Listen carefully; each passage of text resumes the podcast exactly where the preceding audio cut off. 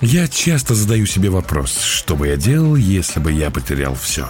Как бы я вернулся к текущему уровню дохода, начиная с нуля? Об этом я решил поговорить с нашими гостями в шоу-подкасте «Подкаст на миллион». И сегодня наш гость Григорий Аветов. Давайте еще раз похлопаем. Йо.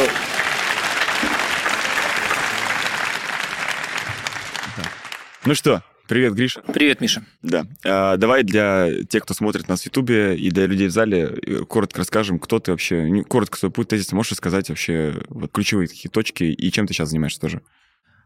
А, Всю жизнь занимаюсь образованием. До 24-5 лет я был коммерческим директором самого крупного частного университета и самой большой частной образовательной компании страны. В 25 лет я возглавил бизнес-школу, которая за 6 лет Синергия. Да, бизнес-школа «Синергия», которая за 6 лет стала одной из крупнейших частных бизнес-школ СНГ рынка. Мы запускали тысячи курсов, э, премиальные программы за полтора миллиона рублей, курсы с Брайаном Трейси, Джоном Шоулом, Джоном Греем, Аланом Пизом, Исхаком Адидисом, Арисламом Гандапасом. Делали в 2014-2015 году самые большие вебинары на тот момент, в которых принимало участие 50-60 тысяч участников.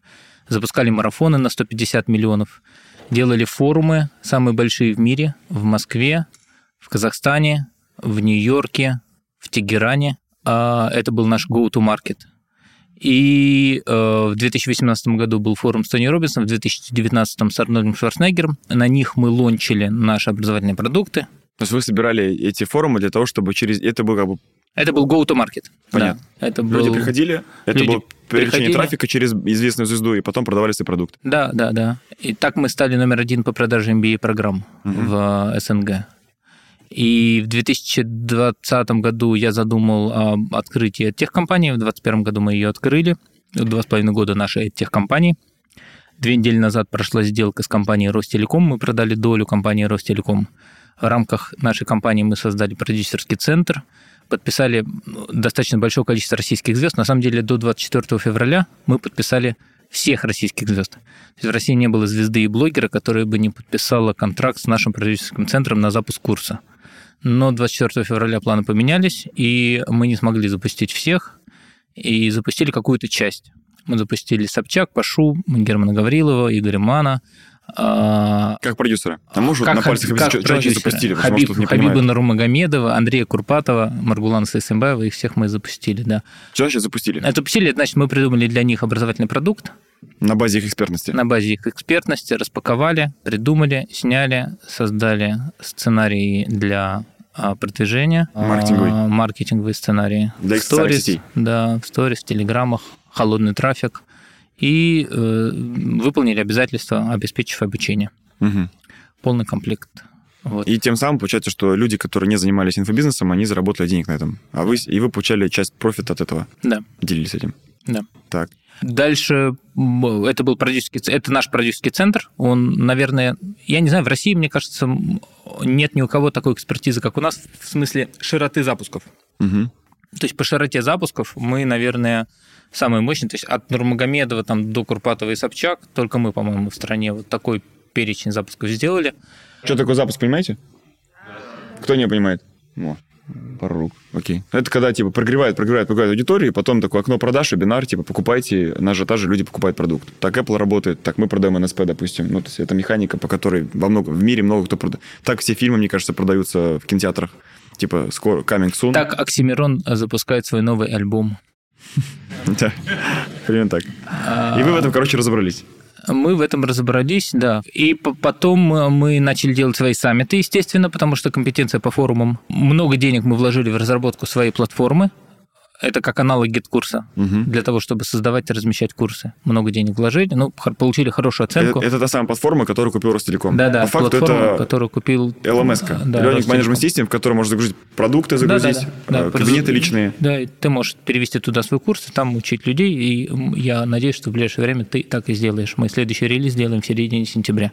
Вот, да, и, и последняя активность, мы запустили еще свой бизнес-клуб, масштаб, ну, это такая отдельный такой, отдельная такая активность, просто запустили бизнес-клуб, там до 100 резидентов, и я думаю, что мы до конца этого года сильно вырастем. Э, Бизнес-клуб, построенный на базе моделей разборов. А Я у одного парня был на выступлении, он делал разборы. И я посмотрел, думаю, прикольно разборы делает. Вот. И... Так, так не только ты подумал. Да. Не, только я был у этого парня. Я думаю, надо разборы сделать. Хорошая тема. Надо брать. Ну, глупо же не брать, когда хорош, хорошее есть у человека что-то. А, да, мы используем э, это как метод взаимодействия наставника и э, человека. Вот такой метод внутри бизнес-клуба. Да, то есть мы не делаем из этого какой-то go-to-market, мы не делаем из этого какой-то публичный инструмент, мы это прямо взяли как методологию, она действительно мне очень понравилась именно в твоем исполнении, и мы это взяли как методологию именно внутри работы с резидентами в бизнес-клубе от наставников. Вот сейчас вот такие активности внутри российского рынка. Если сузить в сухом остатке, на чем ты сейчас зарабатываешь деньги? Первое, у тебя это платформа, которую Ростелеком купил, зашел. И это, как я понимаю, история под экзит у тебя? Ну, типа, а... построить большую историю и потом продать долю или как? Или ты хочешь это монетизировать как дивиденды? Сейчас... Какая цель вообще, да, стратегия у тебя? Стратегия работы в мегакампусе сейчас это... Она называется мегакампус. Да, это дивидендный бизнес угу. с э, распределенной чистой прибылью. Угу. Деньги зарабатываются так, что люди платят э, ежемесячно за то, что они пользуются платформой. Да. Вот и часть из костов на это все, и то, что остается, чистая прибыль. Да. Плюс мы сами обучаем людей, которые должны и вторая часть – это твой бизнес-клуб сейчас. Да. Окей. Ты можешь сказать, сколько сейчас зарабатываешь в месяц в среднем? Нет. Понял. А можешь сказать, сколько у тебя рекорд месячной чистой прибыли в жизни? Ну, вообще, неважно, какой год был. Может, даже не знаю, какой это ну, был очень возраст. Очень сложно. Это, Примерно. То есть, это очень сложно, потому что, а, ну вот, например, там закончился проект, угу. и там по итогам проекта получилось... Какая-то большая сумма. Чистой прибыли, там, допустим, 200 там, или 250. И дальше, собственно, вот эта чистая прибыль, она и распределяется, угу. и реинвестируется. Угу. И, ну, где-то, наверное, там в, в одном из проектов половина этой суммы было распределено. Угу половина реинвестирована. Но это всегда так волнами было, знаешь, то есть, э, то есть не было так, что вот там... Ты, короче, зарабатываешь проектами. Все-таки это получалось всегда волнами. Угу. А какой у тебя сейчас living cost? Ну, типа, на какую сумму денег ты живешь в месяц? Ну, на текущую секунду. Ну, наверное, до миллиона. До миллиона. Да. То есть ты сейчас на жизнь тратишь миллион рублей? Ну, где-то так, да. Окей, ты... И именно вот жизнь. Если мы не берем э, в расчет да, это типа одежда, отпуска. бизнес. Не-не, мы говорим чисто вот Гриша Ветов, который вот ходит в рестораны, отдыхает и так далее. Миллион у тебя. Ну, без поездок. Без поездок? Без. А с поездками если примерно? Ну, дороже, не знаю, надо 3-5. считать. Ну, ну, до... Нет, до двух, наверное. До двух? Да. Вот так. Да. А ты как для тебя вообще комфортно такой уровень жизни? Да, я спартанец. Спартанец? Да. Хорошо. А как ты относишься к людям, которые живут сильно, сильно ярче в растратах? Мы их победим, мы поработим их. Спасибо. Нет, ты молодец. Хорошо. А сколько ты максимум в месяц тратил на жизнь? Если мы не берем какие-то покупки ну, там тачек. Ну, это как невозможно, потому что а, я просто, понимаешь, я не отделяю вообще свою жизнь от своего бизнеса. Угу. И поэтому, когда ты спрашиваешь, сколько ты денег тратил, я сразу вспоминаю свои расходы. Ну, мне становится страшно больно. И страшно, и больно одновременно.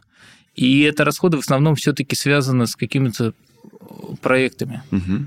И это не в ресторан сходить, как бы не подарок девушке сделать. То есть, но я мог и не тратить. Но взял и мы потратил миллион долларов, например. Угу. Вот, за какой-то очень короткий срок.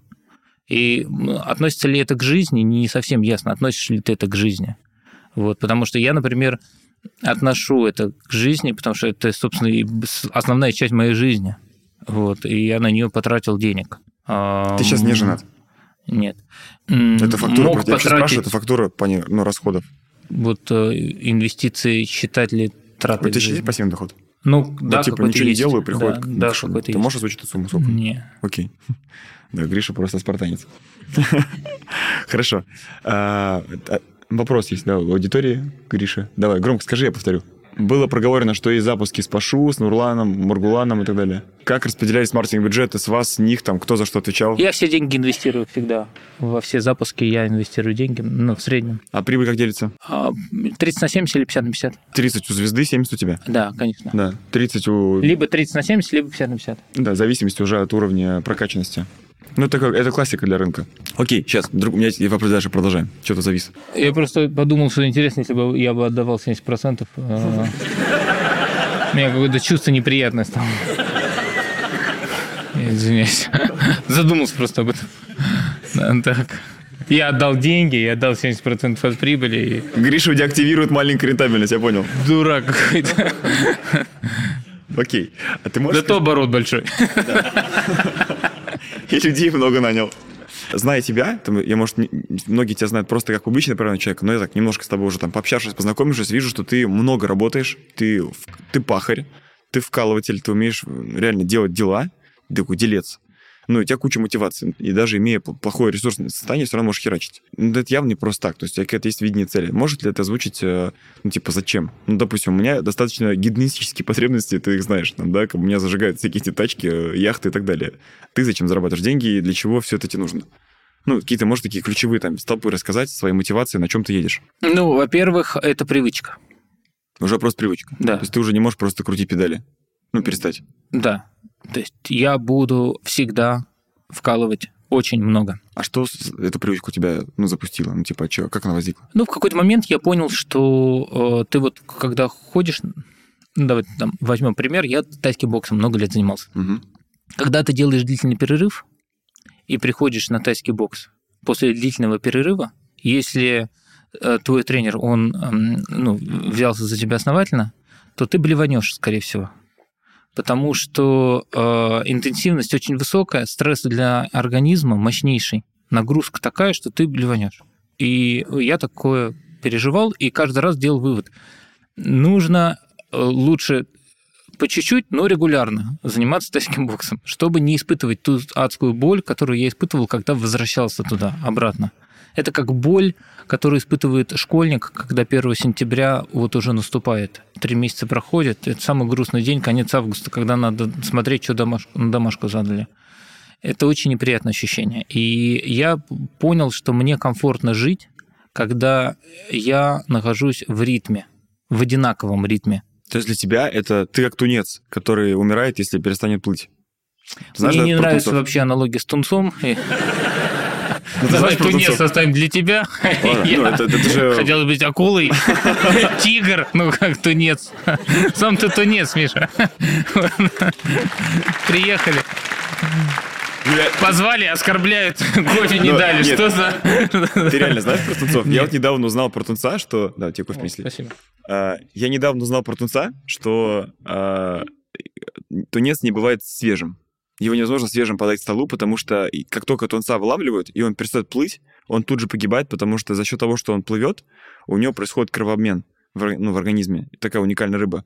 И поэтому даже когда она спит, она все равно двигается. И то есть для нее движение — это основа ее ну, просто существования. Тогда я тунец. А, Я видел э, несколько людей, которые э, активны э, старше 90 лет. И обратил внимание, что это отличный способ прожить долго. Быть Работать. тунцом. Техника тунец Да. родилась. Техника тунец – это техника долголетия. Потому что все ребята старше 90, кто э, в здравом рассудке э, может что-то создавать, и они все э, находятся в, в постоянном непрекращающемся ритме в работе.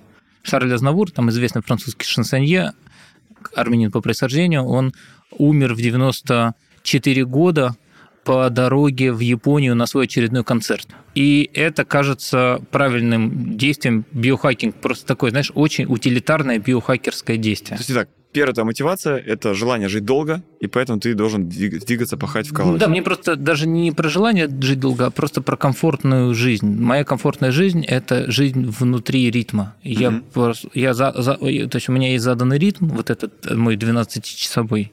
Мгм. Вот, когда я встаю, когда я работаю, когда я спортом занимаюсь, когда я ложусь, и мне комфортно, Тебе некомфортно жить. мне комфортно находиться в этом ритме. И поэтому Меня эти сделки, устраивает. продажа долей, запуски новых компаний, клуба, это все для тебя просто часть этого ритма. Да.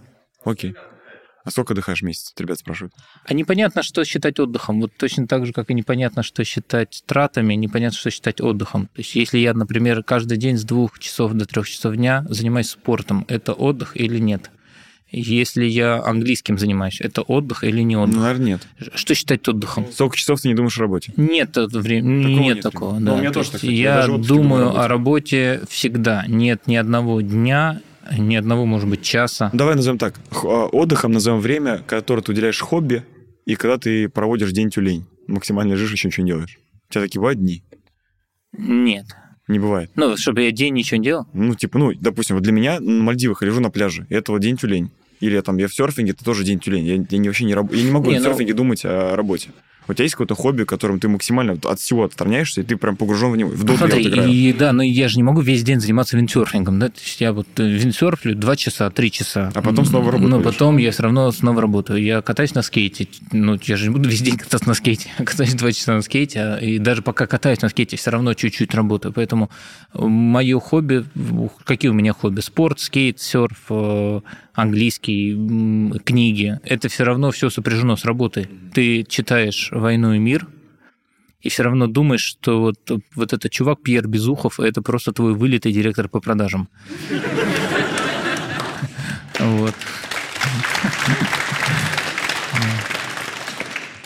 Так, мы разобрались. Мотивация быть, э, быть тунцом. А, есть ли какие-то финансовые хотелки, цели у тебя или нет? Да, безусловно, конечно. Мог бы ты озвучить их? Ну, типа, к чему стремишься? Ну, тут все предельно просто. Мы все находимся в забеге под названием бизнес. Мгм. И э, ну, у нас такой забег еще и такая тех-индустрия. Мы там бе- бежим в желтых Это тех футболках. это education и technology, да? То есть это вот, ну, Да. вот это, по сути, инфобизнес, только более по-западному назван. назван. Это э, отличие основное от инфобизнеса. Это тех в том, что там есть тек. То есть, если ты запускаешь курс, ты занимаешься инфобизнесом, а если ты запускаешь курс, и он на твоем платформенном решении, Если эти решения, то это уже тех. то это уже тех. Понятно. Да. Skillbox это и тех, Skillbox это тех. да. А, И Skyeng это и тех, самый большой в России сейчас. да. Skyeng. Хоть они тоже в рынке, у них есть инф- инфомаркетинг, инфобизнес, но при этом у них есть Это и решения. тех. Да, потому что у них, собственно, IT-решение. Понятно. Яндекс практикум тоже, да, и тех, да. Мгм. Ну, как бы есть от тех Россия, есть от тех мир, есть бизнес вообще, Мгм. и мы вот бежим, и хочется прибежать первым. Вот, это основная мотивация. Чтобы прибежать первым, ты же не можешь прибежать первым, сказать, я там первый, ну, как бы, ну, по, по прибыли не получилось, но я там самый, я красиво бежал, да, или там, а, у меня там, ну, лучше всего там Если трицепс судить, на солнце то что а, твоя цель? был. Поэтому, если говорить о цели прибежать первым, то цель это ебеда и оборот и капитализация. Вот три показателя, по которым бы хотелось э, занимать лидирующие позиции. Э, ну, тут все предельно просто. Чтобы занимать лидирующие позиции в российском эдтеке, э, оборот должен быть выше 10 миллиардов в год. Или если чтобы быть первой тех компанией в России, капитализация должна быть выше ну, 250-300 миллионов долларов. Миллион Капитализация. Капитализация. Капитализация, да. А ты знаешь, как капитализация у Skyeng? А, Ну, примерно. Да, конечно, я знаю, какая у них Ну, это капитализация. информация или нет? Ну, Или по ощущениям, можешь сказать, как от до порядка? Мне, я просто знаю точно, и я не могу поэтому сказать. Ну, тогда можешь там порядок. Типа, они, они уже там или нет? А, но они, да, они близки к этой цифре. То есть я сказал выше этой цифры. Понятно. Да, то есть они до этой цифры. Понятно. Вот. А, что еще из важного? Из важного, что хотелось бы быть номер один компанией в мире. Чтобы быть номер один компанией в мире, если не брать сумасшедший индийский стартап Byju's, который стоит 12 миллиардов долларов. Byju's. Byju's, да, О это чем- самая большая о чем- компания в мире. О чем он? А Это обучение так же, как вот Как Фо- типа скилл- Фоксфорд и как- Skillbox. как это обучение взрослых и детей. Да, только А почему они такие большие? Потому что индийский рынок Потому что индийский рынок, да. Если не брать их в расчет, то полтора. Если 500 миллионов там плюс. Если не брать, еще две России. Если не брать их в расчет, то вот американский рынок взять, вот номер один на американском рынке тоже было бы прикольно быть, на глобальном, кроме индийского. Это достаточно быть в стоимости 3 миллиарда долларов. Тогда ты уже будешь больше, чем Курсера. Мгм. Вот обогнать Курсеру очень мотивирует. Тебя мотивирует. Э, Хорошая цель, да. Как ты оцениваешь свои шансы достиг- достигнуть этой цели? Ну, Очень об- высокие. Объективно. Это типа не шапка загадательства, это, ну, типа, ты реально понимаешь, как бы, что есть огромный... Ну вот смотри, если Да. сейчас, с, с сегодняшнего дня, в течение последующих двух лет я буду действовать безошибочно, то я точно обгоню курсора. Вот точно. То есть если сегодня... А вот каждая ошибка, она снижает мои шансы. И два года назад, я сейчас ретроспективно два года назад смотрю, я совершил достаточное количество ошибок, которые мне не позволили приблизиться к капитализации 1 миллиард долларов. Мгм. У меня были такие возможности. И я совершил ошибки. Я их всех отрефлексировал, пережил. То есть у меня были очень простые, понятные действия, благодаря которым я мог стоить миллиард. Поэтому если говорить о шансах, то Можешь шансы сказать высокие. ошибки? Ну, их, правда, то есть это такой глубокий бизнес-разговор. То есть их много. Давай т- там самые две ярких. Ну, на- например, Которые твою скорость ну, погасили, получается, развитие. ну, например, в какой-то момент мы обладали самым сильным в мире go-to-market инструментом. Go-to-market Поясни, что маркетинг, да? – это способ выйти на рынок, по сути, маркетинговый инструмент. Мгм. То есть как ты выйдешь на рынок. Так. Мы обладали самым сильным в мире. Но в чем его суть? В том, что это были самые большие форумы, Go-to-marketing — это форум. ну, в данном случае. Ну, просто к рабоче-крестьянским языком может э, как-то ну, Ну, описать? то есть э, go-to-market – это как ты выходишь на рынок. Вот форум – это способ выйти на рынок а еще, например, со своим там- продуктом. А, например, еще что может быть? А, ну, вебинар – это способ выйти на рынок. Мгм. Там, в твоем случае это называется ключевой этап воронки какой-то. КЭФ. Мгм. КЭФ, Маркетинговый да? КЭФ. маркетинговый КЭФ. И вот мы обладали самым мощным ресурсом в мире – это форумы. Это был самый большой ресурс в мире Мгм. у нас в руках. То есть в мире ни у кого не было ресурса больше. С точки зрения форумов. С точки То зрения вы были форумов. самые большие по форуму в мире. Да. То есть мы агрегировали за год оффлайн с утра до вечера самую большую ту часть аудитории, которая нам нужна, взрослых платежеспособных людей. То есть это за год было 80 тысяч уникальных людей, которые не просто пришли на час, которые с раннего утра до позднего вечера находились с нами в пространстве, и им можно было продавать, конечно, и марафоны по 150 миллионов, и MBA-программы по 50, по 60 миллионов. И можно было легко делать то, что делали мы. То есть делать чистую прибыль по сотне или сотням миллионов рублей на каждом.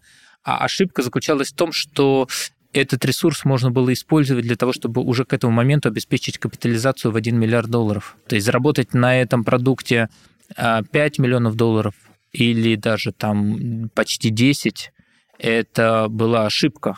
Ошибка заключалась в том, что при наличии на тот момент собственного технологического решения мы могли в течение года стоить уже миллиард, Вы имели огромную маркетинговую воронку, но не имели но не имели то, куда ее нас- насаживать. мы имели куда ошибка. насаживать, да, но, Но то, не куда мы насаживали. ее насаживали, не давало капитализации, если говорить твоими словами. Понятно. Вот, э, не давало мощной капитализации. Если бы вы эту воронку направили на другой продукт, Да. то это, это бы решило проблему всю твою. Это было бы решило проблему 1 миллиарда долларов. Мгм. Это была такая... ну, То есть это такая очень те- интересная ошибка. Я ее осознал только в долине. Я улетел в Кремниевую долину, Мгм.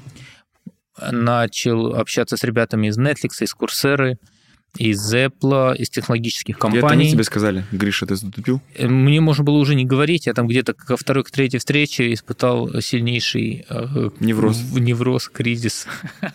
Я думаю, как так? Как я мог а, То есть ошибка, не обратить имея на это внимание? огромную, большую силу, Недооценить свой атрибут, недооценить прикольно. свой инвентарь. То есть в чем может быть польза для наших зрителей, э, чтобы каждый мог себе спросить, что сейчас может быть его личной уже сформиров- сформировавшейся силой и насколько человек максимально ее реализует. Примером этой силы может быть ваш маркетинг, ваш личный бренд, Тут вот э, в зале сидят э, ну, ребята, Да. и средний возраст такой, ну, как бы не молодой. Да? Девушки все очень молодые, всем, всем до 18, а пацаны старые, конечно, сидят. Да ладно, 30-40 лет парням. э, Да, и сидят старые пацаны, и... э, Старые пацаны, смешно звучит уже даже. Старые, да. И я хочу сказать, что вот с учетом возраста и то, что вообще вы здесь находитесь, то есть первый, да, есть два показателя. Первый – ваш возраст, и второй показатель, что вы сюда пришли. Это показатель, который вас определяет как людей, стремящихся, разумных. Вы здесь находитесь. Это важно. Потому что можно быть в этом возрасте, но дегенератом же полным. А вы сюда пришли, значит, уже точно не дегенерат и уже с опытом. Да? Два параметра. И по этим параметрам, в принципе, уже нет ни одной причины у вас, вообще ни одной причины, по которой вы не можете э, в ближайший квартал, например, выйти на доход x10 от того, что вы сейчас имеете. Вообще ни одной причины нет. То есть, ну, как, как, то есть, как будто бы единственная причина – это просто не совершить достаточное количество точных действий в эти три месяца. Хорошо, если вас смущает срок 3, давайте возьмем срок 6 месяцев. Эти 6 месяцев очень быстро пройдут. Там полгода пройдут уже завтра. Завтра мы начнем, потому что декабрь. И вот если сейчас точно действовать каждый день, то вы в течение 6 месяцев можете сильно увеличить свой текущий доход. Сильно. И у вас достаточно уже накопленных для этого атрибутов. Просто у вы каждого. неправ... у каждого из вас. Просто вы их неправильно оцениваете. Я вот свой атрибут неправильно оценил, мне тогда это не позволило там, ну, в какой-то мере загнанность.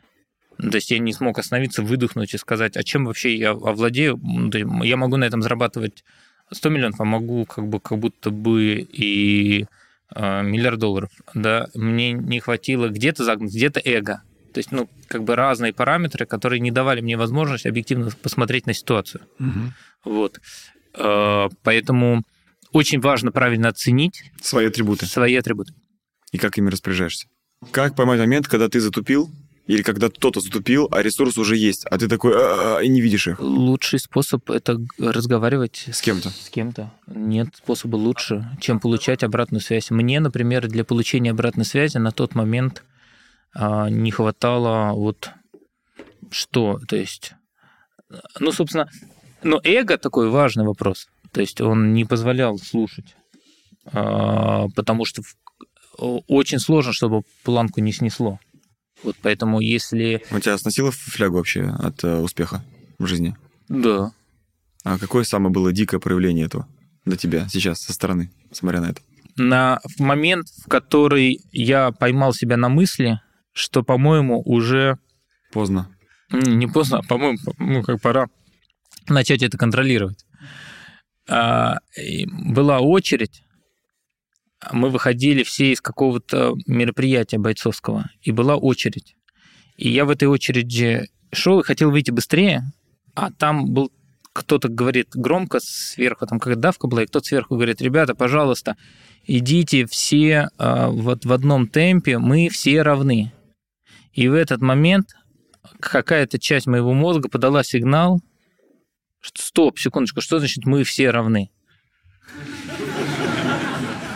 И другая часть мозга, разумная, видимо, поймала этот сигнал, и я сам себе задал вопрос, я правда сейчас так подумал, что значит мы все равны?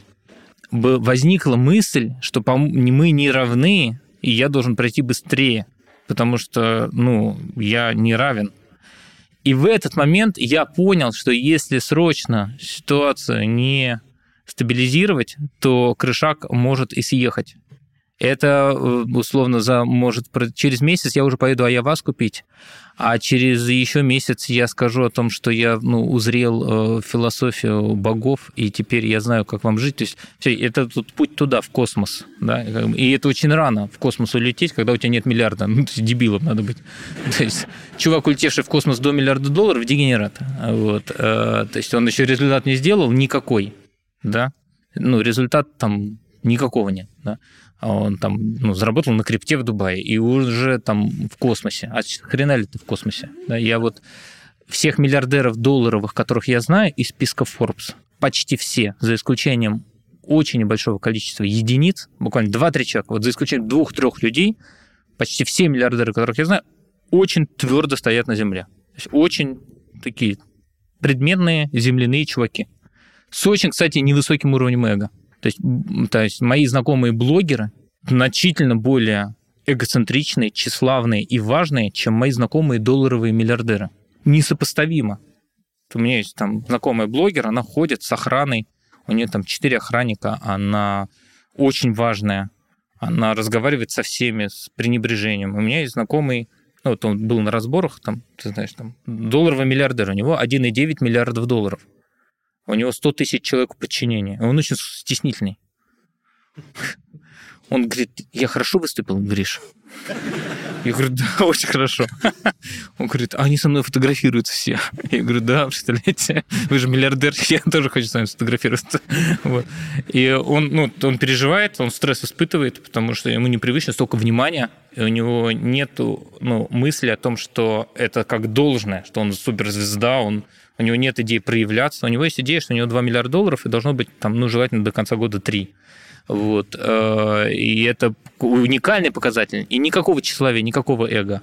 Поэтому, отвечая на твой вопрос, если возвращаться к себе, то надо слушать людей, которые находятся вокруг тебя, но не всех подряд, но а то окружение, которое ты для себя отфильтровал, сформировал.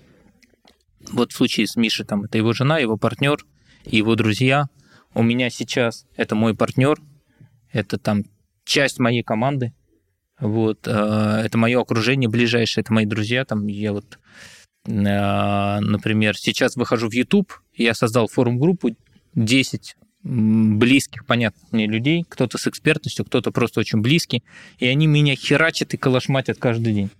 Вот, и это очень помогает. То есть благодаря этому там через две недели у нас какой-то концепт появился. Поэтому, чтобы не улететь, важно, да, чтобы у тебя были якори. Спасибо. Окей. А, я этим диалогом, как такое ну, чуть растянутое видение, хотел просто немножко тебя со, со разных сторон показать как личность. Что... Ты имеешь в виду по словам видения?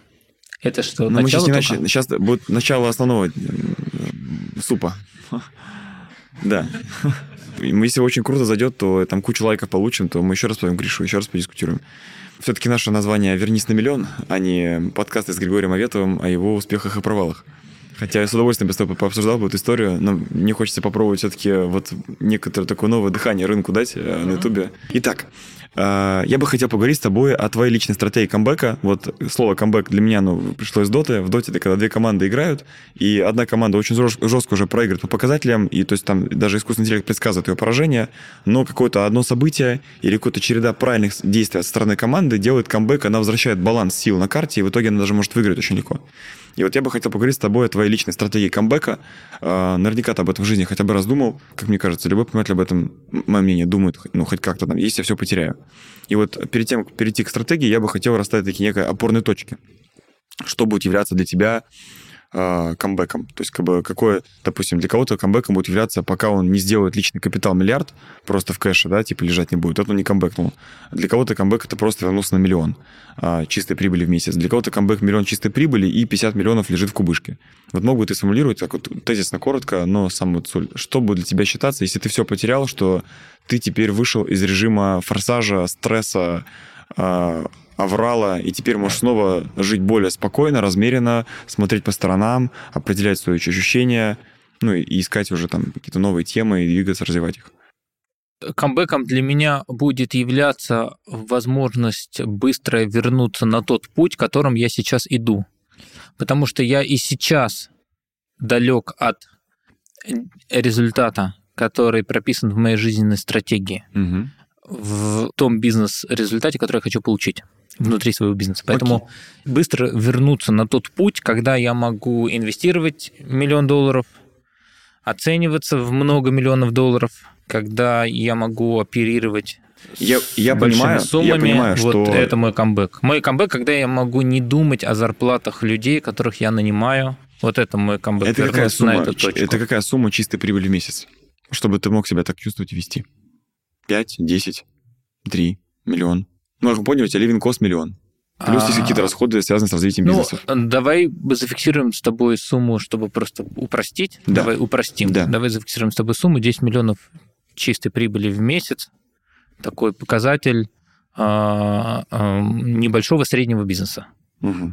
Вот. То есть в тот момент, когда у тебя будет десятка чистых в месяц, можно сказать, что теперь ты, так сказать, немножко расслабил чакры, тунца, не, нет, ты имеешь в виду, когда я камбэк сделал? Ну да, ну, камбэк, понятно, что для тебя, просто, как, бы, как мне кажется, немножко неадекватно говорить э, с твоей картины мира для людей, типа, ну вот я не камбэкнул, пока миллиард долларов нету. Ну просто нас смотрят люди, у которых чистая прибыль ну, 300 считать... тысяч рублей, да. и они скажут, Гриша, миллион рублей – это моя мечта всей моей жизни. Давай считать 10 миллионов чистыми, как э, уровень камбэка для человека. Камбэк первого который, уровня. Да, камбэк первого уровня. Вот, мы про него говорить. Да. Мы говорим про камбэк первого уровня. Именно так. Супер, десятка. Для тебя это была да. десятка, из которой да. сколько бы тратил на living cost? Миллион также?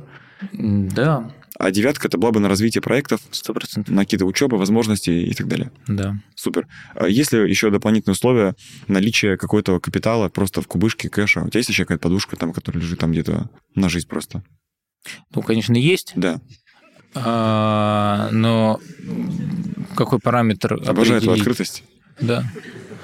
Открытость – это один из главных моих принципов. Да.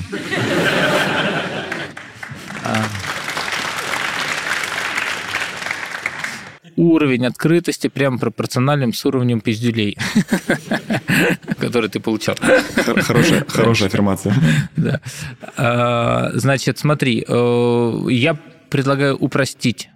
Упростить – это камбэк первого уровня 10 миллионов чистыми в месяц. Ну, такая реальная цель, до которой может доплыть вот, ну, достаточно много людей. Мгм. Много людей. Супер. Есть те, которые не доплывают. Огонь. А сколько из этого, собственно, ну... Как Отложить, бы, накопить уже вопрос. Это капитала, второго уровня. Это, это вопрос э, ну, того, какая стратегия у человека, да, Понятно. и что его мотивирует. Понятно. Потому что, ну, в твоем случае, там, с учетом твоей мотивации, понятно, ты всю десятку пустишь на серфинг и на жену.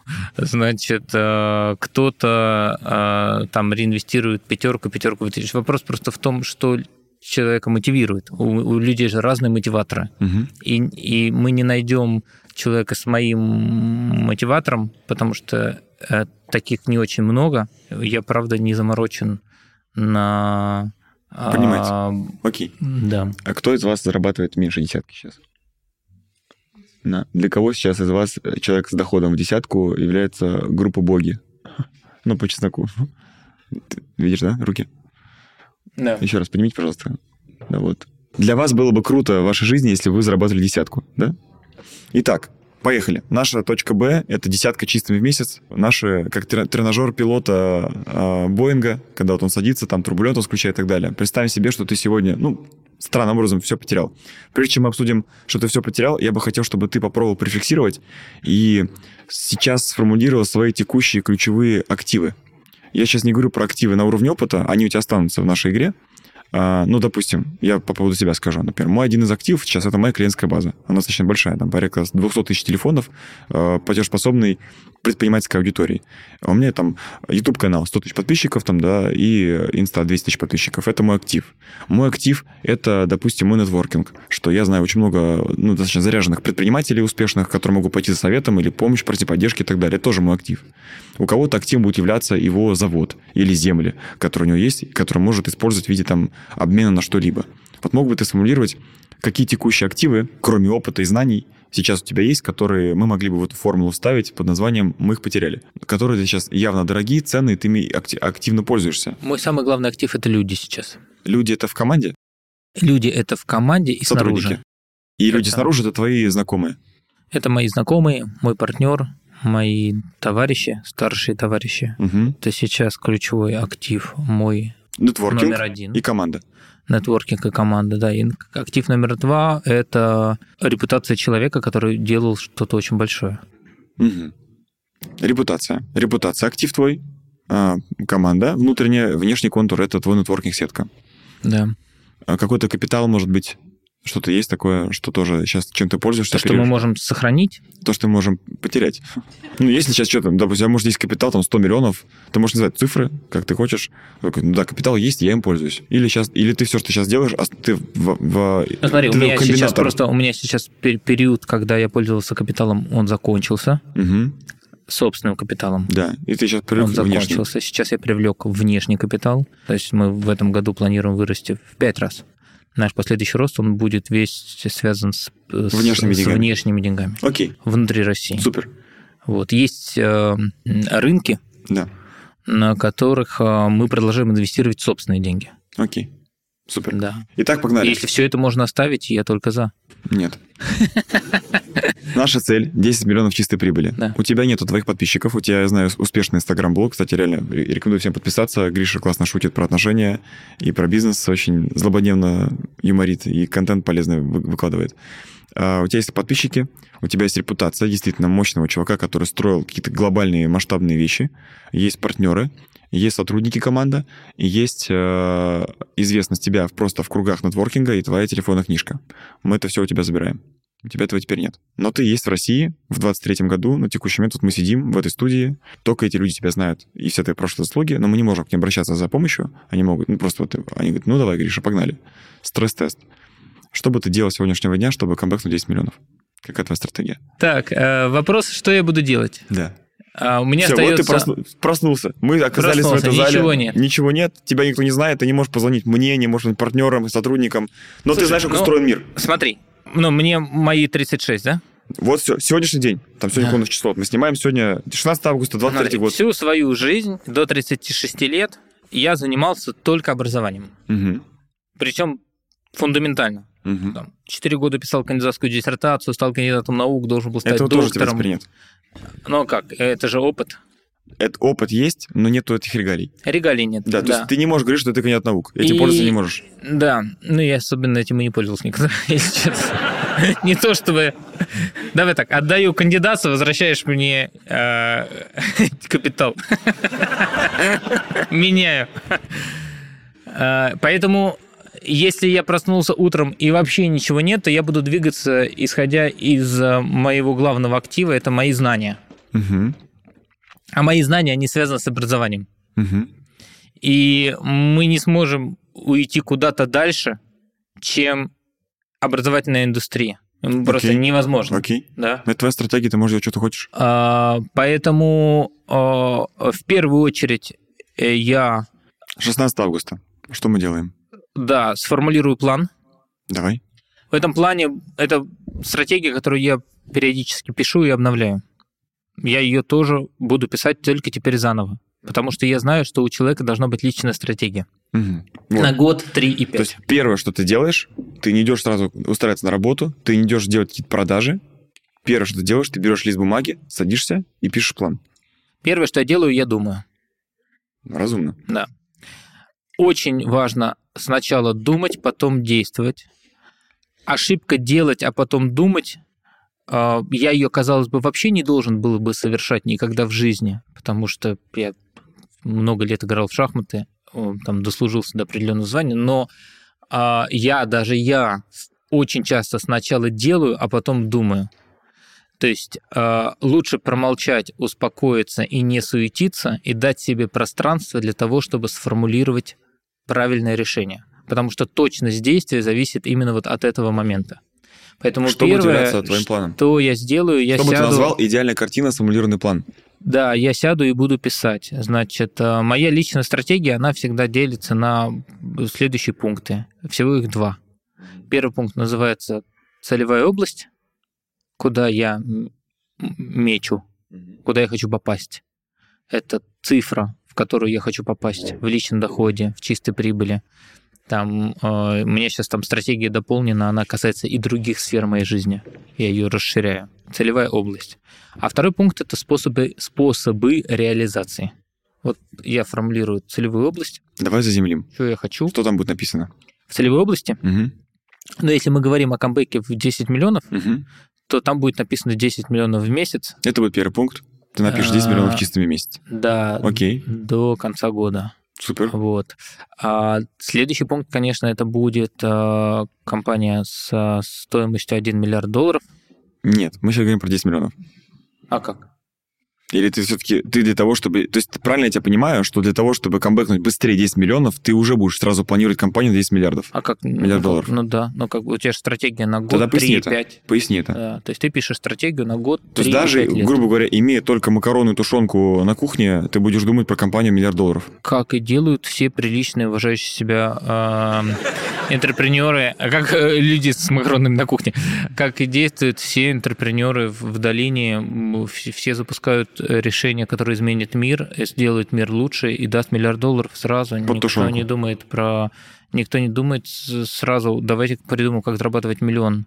А, Помнишь а, этот отрезок из фильма «Facebook», когда а, Шон Паркер говорит Марку Цукербергу о том, что э, миллион это не сексуально, миллиард это сексуально. Мгм. И так действует, по сути, вся долина.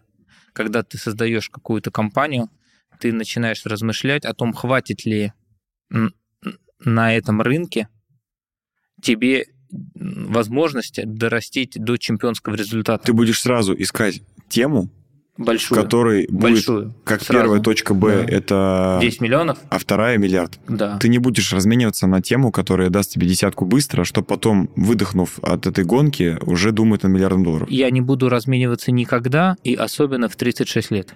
Мгм. Но и никогда бы не разменивался, но и в 36 лет особенно. Окей, Потому что-.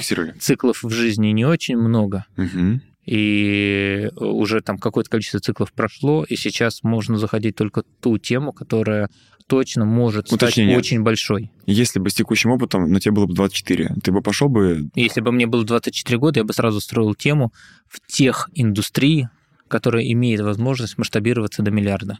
Сначала бы не сделать 10 открывал. миллионов чистыми, а потом миллиард. Да, я бы не открывал в 24 года кофейню, которая, если прям хорошо поработать, может дать тебе возможность зарабатывать миллион рублей чистыми на этой улице, а потом через несколько лет ты ее упакуешь во франшизу и продашь эту франшизу, там, допустим, за 100 или 150 миллионов, и все, пятилетний цикл у тебя ушел. Я бы на это не тратил бы пятилетний цикл. Ты так всегда думал? Или спустя Да. какое-то время? Всегда. Как ты думаешь, что тебе сформулировало это мышление? Ну, в принципе, мне до сих пор мне непонятно, почему Илон Маск может там иметь капитал 270 ярдов, а я там, например, или ты, например, не можем.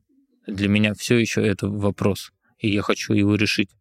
Мне это не нравится, я не понимаю. То есть э, он некрасивее, да? Он танцует сильно хуже тебя. Вот, я видел, как он танцует, ты танцуешь лучше, да. Вот, э, значит, то есть по всем параметрам как будто бы он проигрывает. И почему его результат несоизмерим, например, с нашим совокупным, вот, это то, что э, вызывает здоровый интерес. То есть ты действительно сидишь и думаешь, два человека, два, две руки, две ноги, голова. И результат, он как будто бы несоизмерим, как будто бы это человек с другой планеты. То есть ты не можешь вообще ничем конкурировать с ним в бизнесе. И получается софт побеждает, да? И вот это вопрос на... Soft, soft skill, в смысле, имеешь в виду? Я имею в виду мышление. Да. Софт — это тип мышления, а Soft — хард это — это конкретные навыки. Что-то Ну, хард — это навыки, атрибуты. Мгм. Вот, по-моему, там вот как бы изначально софт победил. Мгм. Вот изначально загружен софт был верный. Вот, правильный софт. То есть достаточное количество психотравм, которые правильно триггернули вовремя, которые дали такой результат. И я, я, я бы в 24 то, то, то же самое, я бы точно входил в тему, которая может сразу... Потому что, а, с одной стороны, да, очень сильно мотивирует миллиард, капитализация, и когда ты понимаешь, что это очень ликвидный миллиард, и ты можешь продать свою долю по этой оценке, и ты можешь быстро продать всего 10%, и у тебя уже 100 миллионов долларов, а у тебя еще весь бизнес остался. Это, это очень приятно. Я видел эти кейсы, я видел эти экзиты. Они были на моих глазах у достаточно молодых ребят. И нет никакого смысла открывать кофейню на улице Римского Корсакова, дом 4, вот, и идти в пятилетний цикл, где финал может быть продажа франшизы за 100 миллионов. А ребята добавляют жар, жар- жара тебе Да. и говорят, вы знаете, Григорий, помимо того, что вы все потеряли, у вас еще есть обязательства в виде семьи, ребенка, больной собаки, и вы тратите в день 30 тысяч рублей. Конечно, классно думать про миллиардную компанию, да. но вам нужно сегодня покупать макароны. Неприятно. Что тогда будешь делать? Кофейня быстрее даст себе Левинкост, чем э, ЛМС. Ну, самый быстрый способ сбежать, объективно. Шутка. Бежать нельзя, не мужской поступок. Значит, смотри. а, Я все равно напишу стратегию. Даже если мне 30 тысяч надо потратить, я напишу В день. стратегию, что в день. 30 тысяч в день, хрена себе у меня косты. Ничего нету, а костов. А костов уже на лям в месяц. Да не, ну он говорит, в месяц 30 тысяч. Ну какой в А, день? Чего это 30 тысяч в день? На что трачу, собственно? Ничего нету. Нормальные вы условия сдаете, не, не, ну, нерешаемая задача.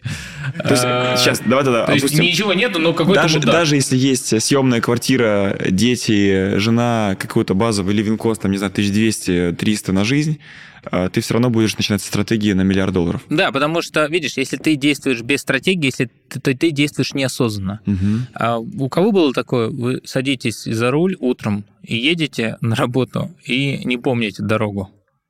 У всех было. Вот а, мы так и живем всю нашу жизнь. Мы не очень помним, что происходило, потому что живем мы на автомате. И потом в какой-то момент мы осознаем, что результаты не достигнуты.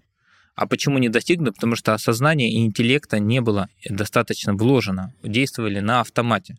На автомате пошли в университет, на автомате взяли ипотеку, на автомате женились, на автомате дети, на автомате Ашан, и как бы уже вот у тебя living cost 30 тысяч в день, и денег нету.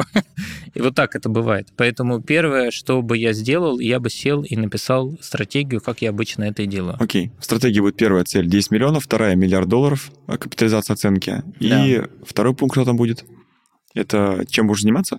Ну, и нет, это цель. А, все, это А, то а- есть а чем я буду заниматься, это способ реализации. огонь. Погнали. Классно. А, я думаю, что здесь понятен всем, что Гриша делал первым делом. А, теперь надо понять, какую тему ты выберешь. Ну, типа, как ты будешь зарабатывать деньги и вообще, как ты будешь искать. Вот А. ты, ты сам себе эти условия вводные добавил. Типа, мы были не против кофейни изначально. Скажу тебе честно, на римского Корсакова за 10 миллионов чистой прибыли, и ты бы вышел отсюда сухим, но ты сам себе добавил турбулентности в виде темы, которая имеет еще и потенциал на миллиард долларов. Да. Как ты будешь ее выбирать? Ну, Тут все предельно просто и очевидно для меня. Значит, э, я бы пошел бы тем путем, которым я сейчас и иду. Просто я бы до него бы дошел иным способом. Мгм. Я бы формировал компанию, которая генерит чистую прибыль и является такой кэш-машинкой и очень полезной внутри того рынка домашнего, которым я могу оперировать, на языке, на котором я разговариваю, где мне легче всего эту компанию начать строить. Мгм. В области эдтека, конечно. Мгм. Вот. Ну, это твоя зона экспертизы. Это моя зона экспертизы. Но параллельно а, вот я бы понимал, что ключевой цели в капитализацию в миллиард долларов на этом рынке с этим бизнесом я получить не смогу. Это было бы прописано в моей стратегии. Мгм. Поэтому моя личная стратегия была бы сформулирована следующим образом. Первое – это понять, что ты будешь внутри тех и инфобизнеса строить в России. Первое, что ты будешь строить. Второе, на какой капитал, каким капиталом ты будешь оперировать. Вот я бы Давай. так Чё- бы и чё выбрал? выстраивал. Сегодня, 16 августа 23 года. Что бы ты выбрал, ничего не имея? Какой ты, может, видишь какую-то боль в рынке? Тут важно как бы и... А у меня весь софт мой остался. То есть все, все, весь мой опыт, все мои знания, Да. все остались. Да, у тебя нету связи, нету активов. Но ты можешь пользоваться... То есть ты можешь как бы удивить э, незнакомого тебе человека. Допустим, ты можешь встретиться со мной, у меня есть там подписная база, ты можешь коллаборироваться, например, э, но я тебя не знаю. И ты придешь ко мне не Григорием Аветом, который собирал Олимпийский, ты просто пойдешь каким-то армянином. Понимаешь? Который что-то хочет. Да.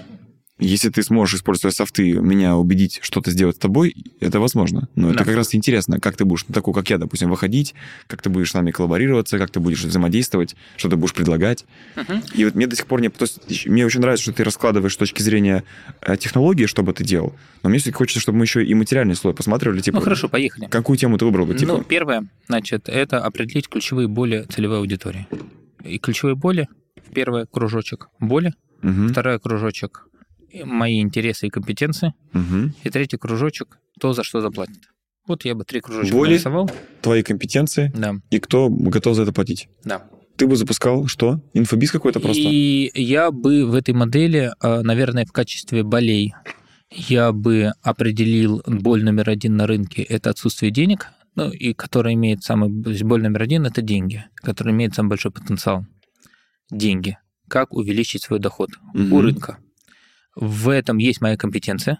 Ну, например, у боли номер два – личные отношения у рынка. Компетенций у меня никаких нет. Личные отношения, в смысле, как, ну, типа, строить отношения с женщиной или мужчиной? Да, как строить Окей. отношения с То есть женщиной. ты видишь две самых Да. больших боли. Ты, вот, ты пошел бы в самую большую боль, ты бы, ты бы искал сегмент целевой аудитории, бы который боли. имеет самую частую боль. Да, я бы искал боли. Офигенно.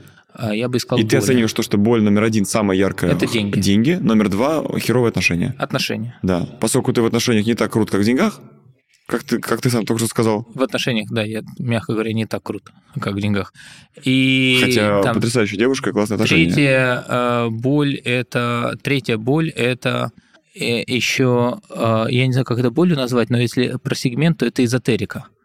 Эзотерика колоссальный сегмент. И вот в эзотерике я тоже совсем не разбираюсь. Поэтому я бы выбираю Кстати, астрология, нумерология и так далее. Не моя Но тема. это, а какая там боль? Боль типа увидеть будущее? А, Боль получить определенность? Определенность, наверное. Люди хотят чувствовать определенность. Что дальше будет? Определенность. Определенность один из са- самых больших продуктов в области эзотерики решает боль. Это получить, э, получить что-то, ничего не делая. А Вот такой есть продукт в эзотерике, да. Я не знаю, какую боль он решает. Получить что-то, но ничего не делать. Хочу все, ничего не делать. Да.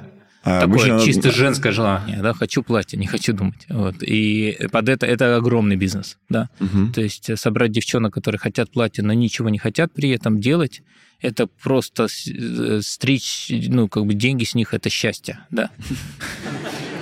Но а, это, я в этом не разбираюсь. Не моя тема. Я не разговариваю такими скриптами. Я, я, и я бы туда не лез. Хотя там просто колоссальное количество денег. Это очень мягкая ниша. Вот, бездоказательная. У меня есть помощница. Она пошла, значит, тоже вот э, исполнить свое желание. Загадала Каен э, синий. Она говорит, очень важно, чтобы точность была, поэтому это синий Каен 2015 года выпуска, вот такой-то. Я говорю, прикольно, я говорю, удачи. И э, через какое-то количество месяцев она говорит, я говорю, ну что, я говорю, где Каен? Она говорит, э, слушай, говорит, мне очень понравился продукт, который я изучила и прошла, потому что Каена нет, но я в процессе продукта поняла, что Каен мне не нужен. И я думаю, хера себе бизнес. А, Значит, ну, первое желание было, надо делать. То есть и NPS хороший, и результата нет. Удивительно. Ну, ну, ну, не моя компетенция, но я так не умею. То есть я, я, я себя сожгу, если я буду так делать. Поэтому э, я пойду туда, где компетенция есть. А компетенция – это бизнес. Короче, оцениваем э, в области, в которой ты что-то понимаешь. Это инфобизнес. Ты берешь все, перед собой раскладываешь все целевые аудитории, смотришь, какая целевая аудитория имеет, какая боль имеет наибольшее количество фанатов. Да, Э, Ты оцениваешь это как э, деньги, отношения, эзотерика. да. А дальше мы на это накладываем, ты накладываешь на это, в чем ты разбираешься, а ты разбираешься в деньгах. Ну, явно лучше, чем в эзотерике и в отношениях, ну, как ты сейчас сам сказал. Да. Поэтому ты выбираешь этот путь.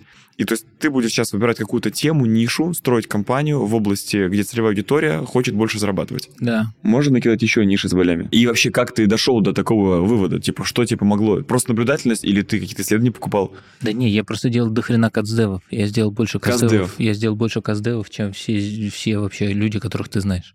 А, Я просто сделал каздевы у всех. Каздев — это когда вы изучаете целевую аудиторию. Я- Это целая отдельная... Каз- я- Customer development — это изучение целевой аудитории. Это отдельная большая блок, без которого не запускается ни нормаль- нормальный стартап. Посмотрите в интернете, как это делать. Я сделал каздевов у всех инстаграм-инфлюенсеров в стране. Вообще у всех. То есть я их всех подписчиков опросил на их все боли. И оттуда ты понял, что эти боли ключевые. Да, Это основано на твердом опыте, а не просто твоем ощущении, что мир так устроен. да. Прикольно. Это мои знания, которые А, ну, а ты реально делись. сможешь еще назвать там две-три боли, которые помимо этих тоже яркие и часто встречающиеся? А, Я сегмент назову, да, сег- сегмент просто. А, Это удаленные профессии. Мгм. Вот. Типа Это хочу просто- работать, зарабатывать деньги, но не хочу ходить в офис. Не и, быть, и жить, где хочу. Да, Сейчас это тренд. это мощный тренд уже последние там 4 года. Дизайнер, СММщик, вот, вот это все, да. Мгм. И сейчас мы нащупали боль удивительная, которая для меня стала просто... Я не знаю, насколько она большая, мы ее только-только-только нащупали. Мы нащупали, что она сильная. Мы не знаем, насколько она большая, но она очень сильная. А это последние каздевы, которые мы начали проводить. Мгм. Это у определенного сегмента людей мы эту боль нащупали. Эта боль называется признание. Отсутствие признания, слава, проявленность. Проявленность у девушек в основном, которые То есть это, живут... например, это продукты про набор подписчиков, это туда. Это продукты по набору подписчиков, это даже продукты про голос, там, да, Типа Седа Каспаровой. типа Седы Каспаровой. Это продукты про ораторское искусство, про рилсы. Вот эти все продукты, они решают боль, слава, тщеславие, проявленность. И это мощнейшая боль, о которой я даже не думал. Прикольно. И она в каком-то смысле даже доминирует у, какой-то, у какого-то сегмента целевой аудитории, эта боль доминирует над деньгами. Типа Инстабосс, это уже курсы, да? Да, это все туда. И это все такая вот аудитория очень сегментированная, и у них это очень сильно болит. Болит больше, чем деньги. То есть деньги болит у мужиков, и проявленность болит у женщин. Вот так. Мгм. Бабло. Мужики хотят бабла, а девчонки, особенно вот в регионах, кто живет, как им кажется, не очень яркой жизнью, они очень хотят славы, внимания, заметили. проявленности, чтобы их заметили. Если берем проявленность, то из Каздевов Да, то Что возраст, он спрашивает, у какого Какой возраст? возраста? Да, до 30, э, до 30 лет. до 30 лет это. Да. 20-30 лет. Это вот та аудитория, которая увидели эту боль большую. В основном В девушки. основном женщины. Или мужчины. В основном девушки. Не, девушки, девушки. В ТП, я понимаю, тут может еще большая целая ветка родиться. У нас нужно дальше дойти. до- Мы пока десятка, и даже еще не пахнет, я понимаю. Пока у нас, пока мы с ним Жулебина, у нас классный лист бумаги, на нем офигительные идеи написаны. На самом деле уже десятка, уже, уже светит. Окей. А, Короче, вы ст- стратегию поняли, Гришина, да? Что он идет через боль. Очень крутая стратегия, на самом деле. А, Что хочешь А заработать боль денег, деньги. иди про боль клиентов. Найди большой сегмент, большой рынок с огромной болью. И туда нужно делать продукт. Окей. Дальше Ты выбрал бы тему я бы выбрал мало денег у тему людей. Мало денег у людей, Люди, надо денег которые больше. хотят больше денег. Мгм. Но они могут распределиться как наемные работники, как люди, которые запускают бизнес, как люди, кто уже в своем бизнесе, как блогеры. Молодец, Кого бы ты выбрал? молодец. И дальше я бы а, разделил сегменты. Кто мне больше всех интересен из тех, кому нужны деньги. Там могли бы быть студенты, там могли бы быть действительно наймиты, могли бы быть предприниматели малый бизнес, средний бизнес или крупный.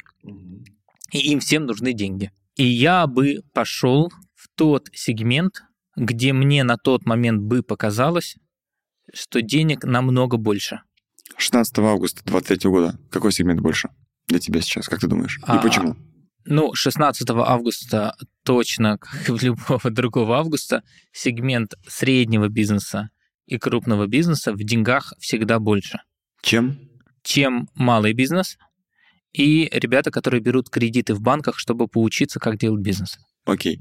А для тебя средний бизнес это какая отметка? Как ты оценишь для себя? Средний бизнес это от А 100 миллионов рублей в год – это средний Выручки. бизнес, по-моему, вообще, да, официально, выручки. да. Окей. Ты бы выбрал этот сегмент. То есть это ты бы Я выбрал бы выбрал- владельцев или топ-менеджеров? А, Я бы выбрал первые лица, средние и крупные компании. Первые лица. Первые лица это как топ-менеджеры, так и владельцы. Ты выбрал бы обе целевые аудитории? Или Я бы выбрал одну? генеральные директора и владельцы. и владельцы, Понятно. Почему? Потому что у них больше ресурсов, власти, денег. потому что они ЛПР, Мгм. Быстрее договориться. Окей. Супер. Понятно, кого ты выбрал. Быстрые бюджеты, большие бюджеты, понятные потребности, экологичные продукты, а, минимум хейта.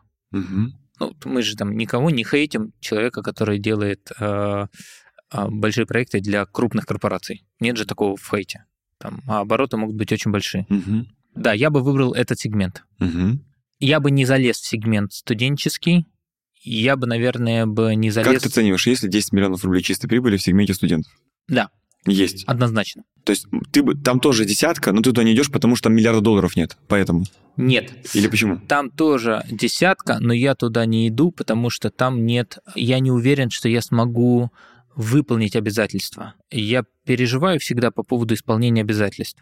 А, то есть то, что И ты не можешь програ- для себя кажется, прогарантировать что- хорошую конверсию в результат в кейс. Да, И это тебя ограничивает. да, меня но если этого, ограничивает... этого не было бы у тебя установки софта в мозгу, ты бы пошел. Это не установка, это статистика.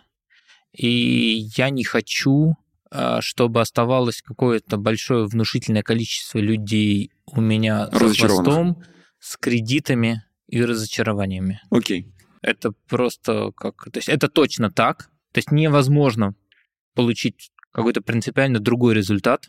В силу такой, просто в силу, силу- особенностей целевой аудитории. Да, в силу просто целевой аудитории, в силу такого бизнеса, там всегда будет 95% людей, которые останутся без результата и с кредитом. Я не хочу э, залезать в такой бизнес по этическим соображениям и по соображениям безопасности. По этическим, потому что это противоречит моей этике, а по безопасности, потому что, возможно, я не успею просто добежать до миллиарда, меня там где-то снесут по дороге, потому что ну, уровень хейта может э, быть колоссальным вот, от неисполненных обязательств. Поэтому я бы пошел туда, где денег столько же или больше, но хейта существенно меньше. Понятно.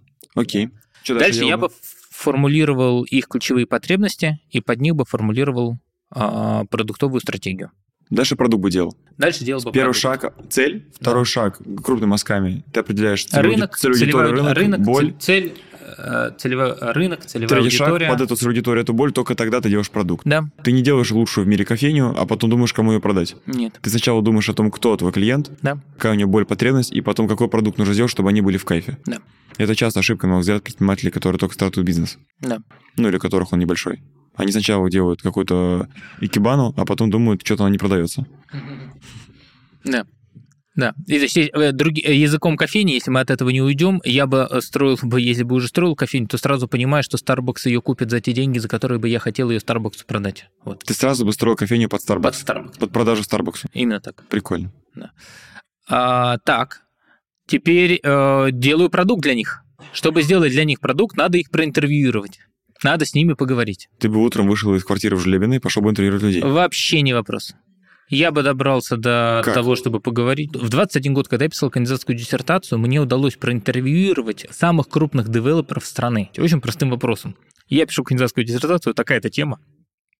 Мне очень нужно интервью. И я обзванивал секретарей, я очень просил. И несколько э, чуваков из списка Forbes с очень большими объектами недвижимости, больше ерда долларов, они уделили мне время как соискателю кандидатской работы и дали мне интервью, в, которое легло в кандидатскую диссертацию. Ну, как бы вообще не кажется проблемой достучаться до человека. Если офер прикольный. А, Есть девушка, например, единственная, которой я ответил в Инстаграме. Я очень редко стараюсь кому-то отвечать. Которая зашла ко мне с точки зрения личного бренда. Вот все мне писали про личный бренд каждый день, 20 человек. Гриша, вот личный бренд, я занимаюсь личным брендом, давайте. А она говорит, а я пишу кандидатскую диссертацию по личному бренду вот в таком-то университете, помоги мне, пожалуйста, потому что я хочу защитить кандидат наук. Так... И, и все, и я прямо уделил ей время, я заполнил огромную анкету, потому что я это делаю, потому что и со мной так поступали, и мне, когда я был студентом, помогали. Когда Стив Джобс э, в 12 лет э, там хотел первый компьютер собрать, он позвонил Пакету из компании Hewlett Packard, просто позвонил ему, да, Pack- Packard уже был мультимиллиардер, он ему позвонил, говорит, я ма- маленький Стив, 12 лет, мне нужен компьютер, ему отправили компьютер для сборки. Ну, как бы это вот модель, я верю в эту модель наставничества, вот в эту модель отдавать и получать, поэтому я бы точно добрался бы из квартиры в Жулебино, но со своим интеллектом, со своим мышлением, со своим способом разговаривать, я бы точно бы добрался до гендира, до первого лица, среднего или крупного даже бизнеса, Круто. а, чтобы Почему? с ним поговорить. Почему ты добрался, понятно. А теперь можешь сказать тех- технологии, как бы ты добирался? Чтобы ты, ну, сам просто, что бы ты делал? Как бы собрал базу этих людей, да, тебе, Ну, у меня же остались мои контакты все. Нет. У тебя не ост- телефон А, книжки, контакт- ни только одного мама, кон- папа и сестра. Все, больше никого нет. И девушка, и, и собака, ветеринар. Чтобы я... Ты даже меня больше не знаешь. А, я- А- а я твой лучший друг. Наде- Надеюсь. А фотки в WhatsApp остались? Нет. Что...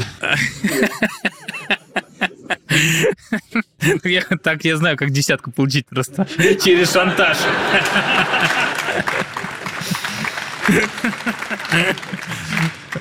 Easy way.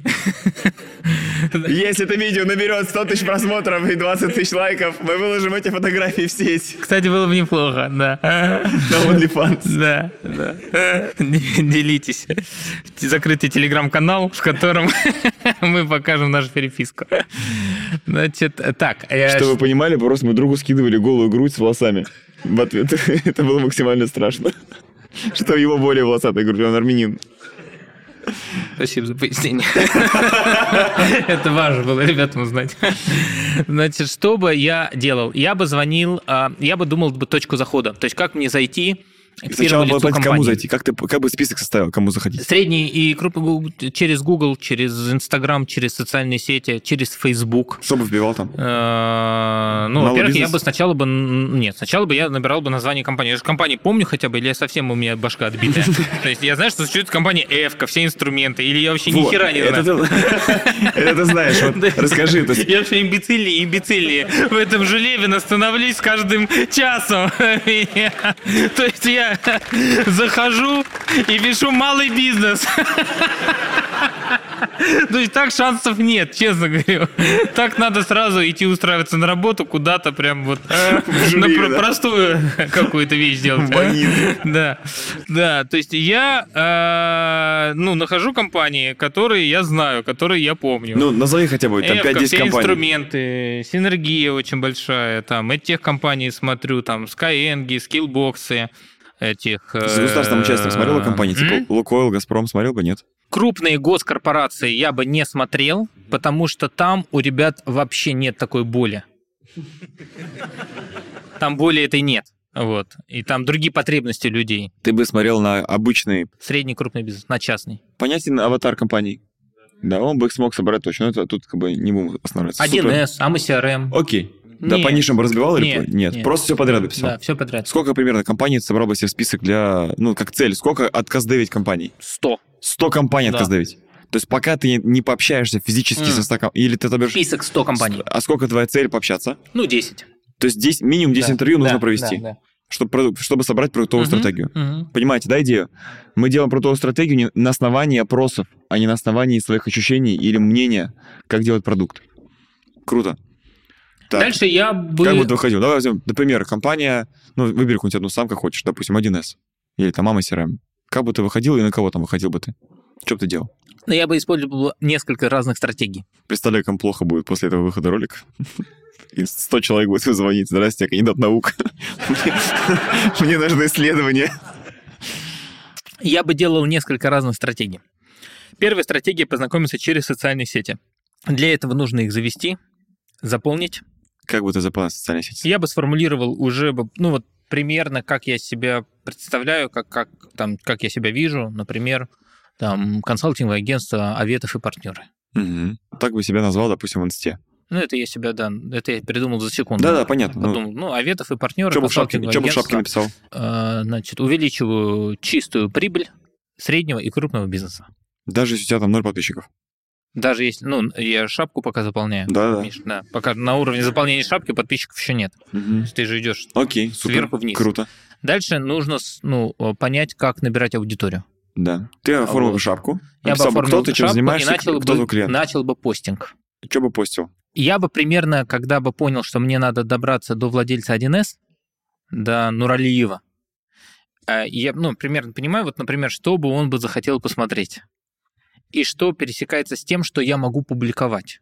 Мгм. Я, например, охеренно разбираюсь в бизнес-кейсах в крупных компаниях. Мгм. Coca-Cola, как Pepsi-Cola победила Coca-Cola, как BlackBerry провалил рынок. Вот я прям хорошо разбираюсь в крупных бизнес-кейсах. Откуда ты набрался этой экспертизы? Но она у меня же есть. Ну, Понимаю, просто интересно, откуда у тебя она. А я, Ну, во-первых, всю жизнь читаю, Ты много читаешь. до хрена читаю. Оту- Во-вторых, и оттуда этого набрался. да, во-вторых, а, я же создавал свою MBA-программу, в MBA-программы годовую кучу бизнес-кейсов. И я был ректором бизнес-школы, в конце концов. Ясен хер, я знаю все бизнес-кейсы. И Но ключевое ты бы это взял бы из книжек. Книжки, кейсы, коммуникации. Типа Вот Джека Траута, всё это- Джима Коллинза. Да, Джим Коллинз это просто Библия, да, то есть там с Джима Коллинза кейсов нарезать можно, там От, рилсов. хорош- от хорошего к великому книжка. И построенные навечно. Построенные Обе навечно. прочитать, там рилсов можно нарезать штук на 100 классных, охеренных рилсов. Прям с этой Кайф. книги. Да. Джек Уэлч, General Electric, SEO, наемный генеральный директор. Когда мне кто-то говорит, я не хочу наймитом быть, потому что... Это зашквар. э, это Это, мало денег. зашквар, это мало денег, да. Ну, во-первых, у меня есть знакомый, а, там Миша его знает. Он работает в найме, у него в месяц фикс 100 миллионов. И я, ну, представляете, ну, у него на кар... он, на- он на- в найме работает, месяц 100 миллионов. Он не владелец бизнеса. У него, он не владелец. У него на карточку приходит 15 и 25 числа зарплата, да? Аванс 50 и зарплата 50. И э, я представляю, я, я все время представлял, О, аванс пришел. я, этого- я его, я его знаю хорошо, я знаю, как он живет, я представляю, как он сидит с друзьями-предпринимателями в ресторане и говорит, ну да, ребят, вы в бизнесе, у меня все равно, видите, потолок есть. Ну, я бы на его месте так бы издевался над друзьями. Я говорю, у меня все равно фикс, потолок есть. Я- которых. Вы, выше 100, ну, все равно не получится в месяц чистыми. Вот, значит, зарплата, да. Да, поэтому Джек Уэлч в найме, я к тому, что это генеральный директор General Electric, который получил золотой парашют, по-моему, в 200 или в 300 миллионов долларов во время увольнения. А Нитри- Нитритовый Джек его звали. Я его позвал к себе на форум в в Нью-Йорк, Synergy Global Forum, мы с Вадимом, с партнером проводили. А, Мы его позвали выступать с лекции Джека Уэлча. Охеренный чувак, он умер год назад. Вот. Он тогда выступал, ему уже 86 было. Вот. Нитритовый Джек. Э, Там э, вся американская корпоративная культура знает о том, как Джек Уэлч в General Electric уволил за день что-то там порядка 5000 человек, полностью реструктуризировал по компанию. Компания показала ебеду там в 10 раз больше. Ну, То есть это вот такие интересные бизнес-кейсы. Я бы на базе них начал бы постинг контента. Рассказывай про них в Инстаграме. Я бы рассказывал про них, не имея еще а конкретного фотки свои продукта. выкладывал бы, Жулебинский или какие-нибудь э, логотипы компаний? Я бы видео записывал. Я же такой же красивый остался. Да. Это мы не заберем. А, Я чувствую, не выйдет этот подкаст. Выйдет, выйдет. Очень круто. Мне кажется, вообще пушка получается. Точно. Я сейчас... Парфенов. Парфенов, я помню, давал интервью на НТВ в 2003 году и в конце сказал, я думаю, что вот эта интервью школа злословия там была. Он говорит, это интервью, кстати, не выйдет никогда на НТВ. Я воспользуюсь всеми своими связями. Это не выйдет. И не вышло. Потом в Ютубе вышло через много лет. Вот. Потом наберешь мне. Значит, а, я бы начал снимать видео. Рилсы и шорцы, потому что это самый быстрый способ набрать аудиторию без инвестиций в маркетинг. Снимал бы про бизнес-кейсы. Интересные, большие, вкусные истории. Где бы снимал? А, Я бы снимал на селф-камеру, Дома. без студии, дома, на фоне стенки. Ковра. Ну, стенки было бы меньше, потому что она по заданным вам правилам должна быть какая-то абсолютно ушлепская, да? Я уже понимаю, вы сейчас скажете, а там на стене желтые разводы. Ну, то есть максимально шлепская стена, поэтому лицо было бы крупное в кадре, хорошо? Нормально? Так тебя устра- устраивает? Террорист. Вот. Значит, я бы снимал и сам бы в капкате там бы и монтировал ручками себе. Сам бы накладывал Навык музыку. капката мы у тебя не забирали. Кап-. Что? Навык капката ты умеешь. Да. Если вы не умеете капкат, вы смотрите в Ютубе, как делать На самом капкат. деле, да, капкат я как раз не умею. Я вот научился бы тогда уж. Ютубе. Пришлось бы научиться капкату. Вот. И я бы снимал бы рилсы рассказывал бы просто в Рилсе. Вот, Да. кстати, был... а, Ну, можешь пример привести такой Рилс? Ну, как просто структура. Что бы ты рассказывал там? Как вы думаете, какая компания больше, Coca-Cola или Pepsi-Cola? Я знаю, что вы сейчас все подумали, что самая большая компания – это Coca-Cola, потому что Coca-Cola вкуснее. Но правда заключается в том, что в конце этого года Coca-Cola потеряла 9 миллиардов долларов, а Pepsi-Cola заработала 9 миллиардов долларов. То есть Pepsi в разы, кратно больше, чем Coca-Cola. Почему так? И дальше. Спасибо. Надо, кстати, снять этот рилс. Я сейчас понял. Мне просто... мне Хороший рилс. Знаешь, мне- знаешь, что мне интересно? Мне интересно, реально, а додумается ли кто-то из зрителей просто взять и тупо сделать то, что ты говоришь? Нет.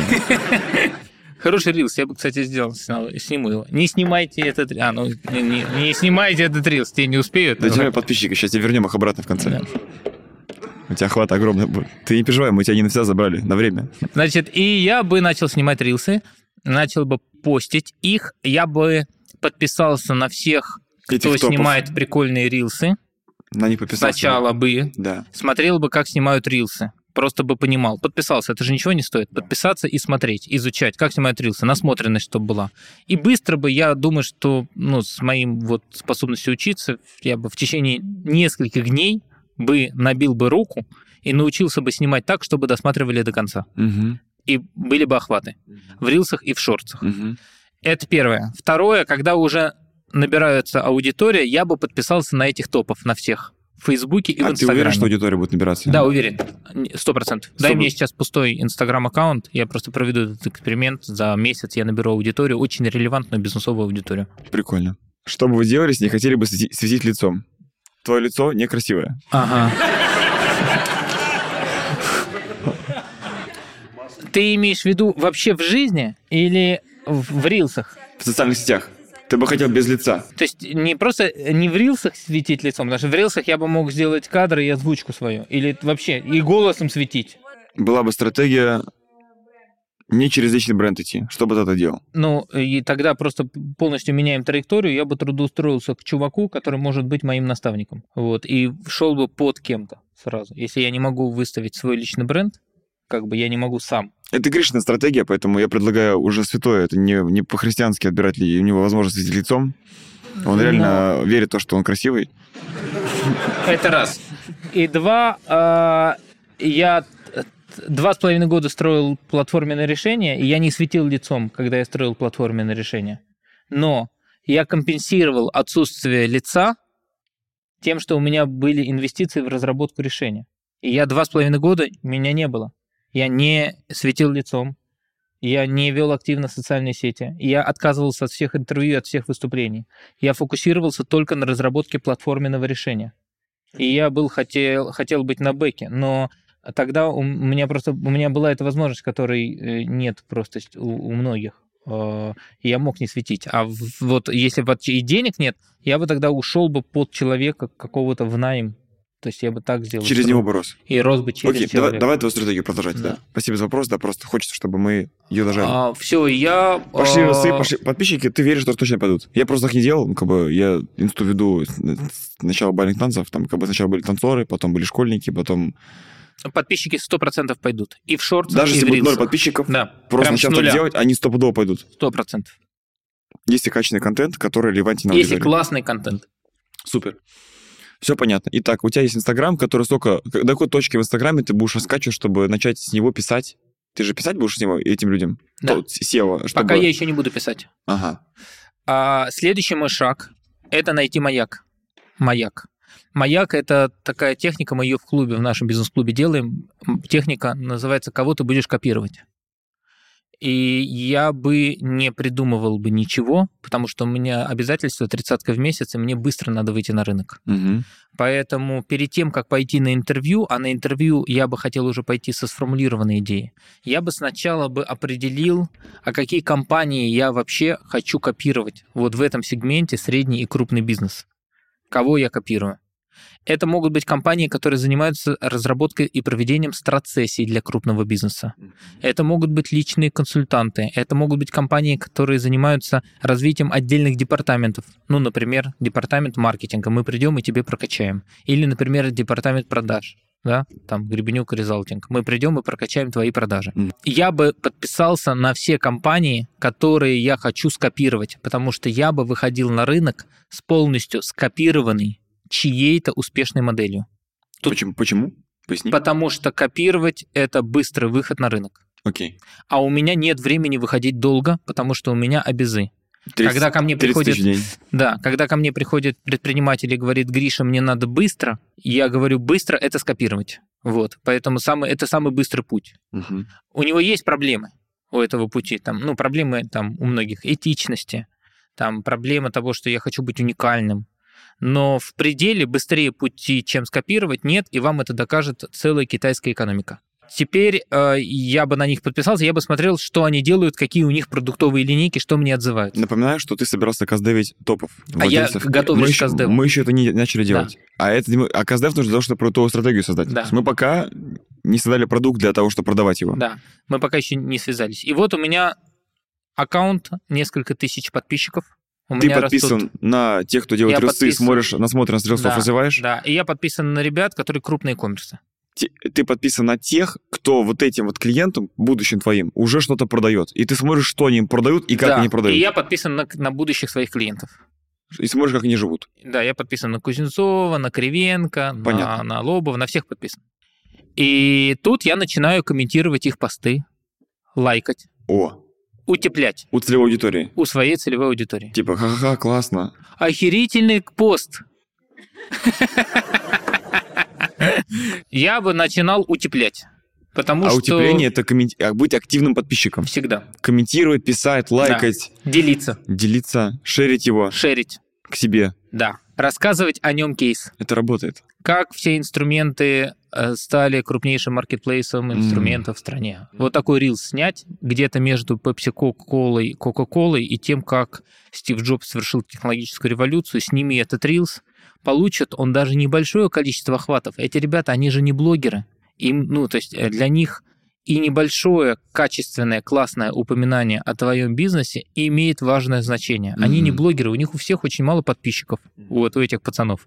У них всегда мало подписчиков, обратите внимание. Что они вести язык не умеют. Они, ну и да, и, И у них не нет надо. такой ценности, Да, им это и ценят. нахер не надо. Да. Вот. А У них мало подписчиков. Они в Инстаграме не типа не боги, они не, не то, что не обратят на тебя внимания. Сто процентов. Вот, там, я знаю несколько миллиардеров, которые на меня, миллиардеров, которые на меня были много лет подписаны, и я этого не знал. И я просто о них узнал, зашел, смотрю, чувак на меня подписан, написал мне в 2016 году, а он миллиардер. А я даже на него в ответ не подписался. Я даже не увидел его сообщения. Миллиардер мне пишет. Ну, то есть, Ты на- ему скобочку отправил, ну такой, типа, ха-ха-ха, классный комментарий. И он такой лайкнул тебе. Не, я просто отлайкал все его посты за все время Инстаграма.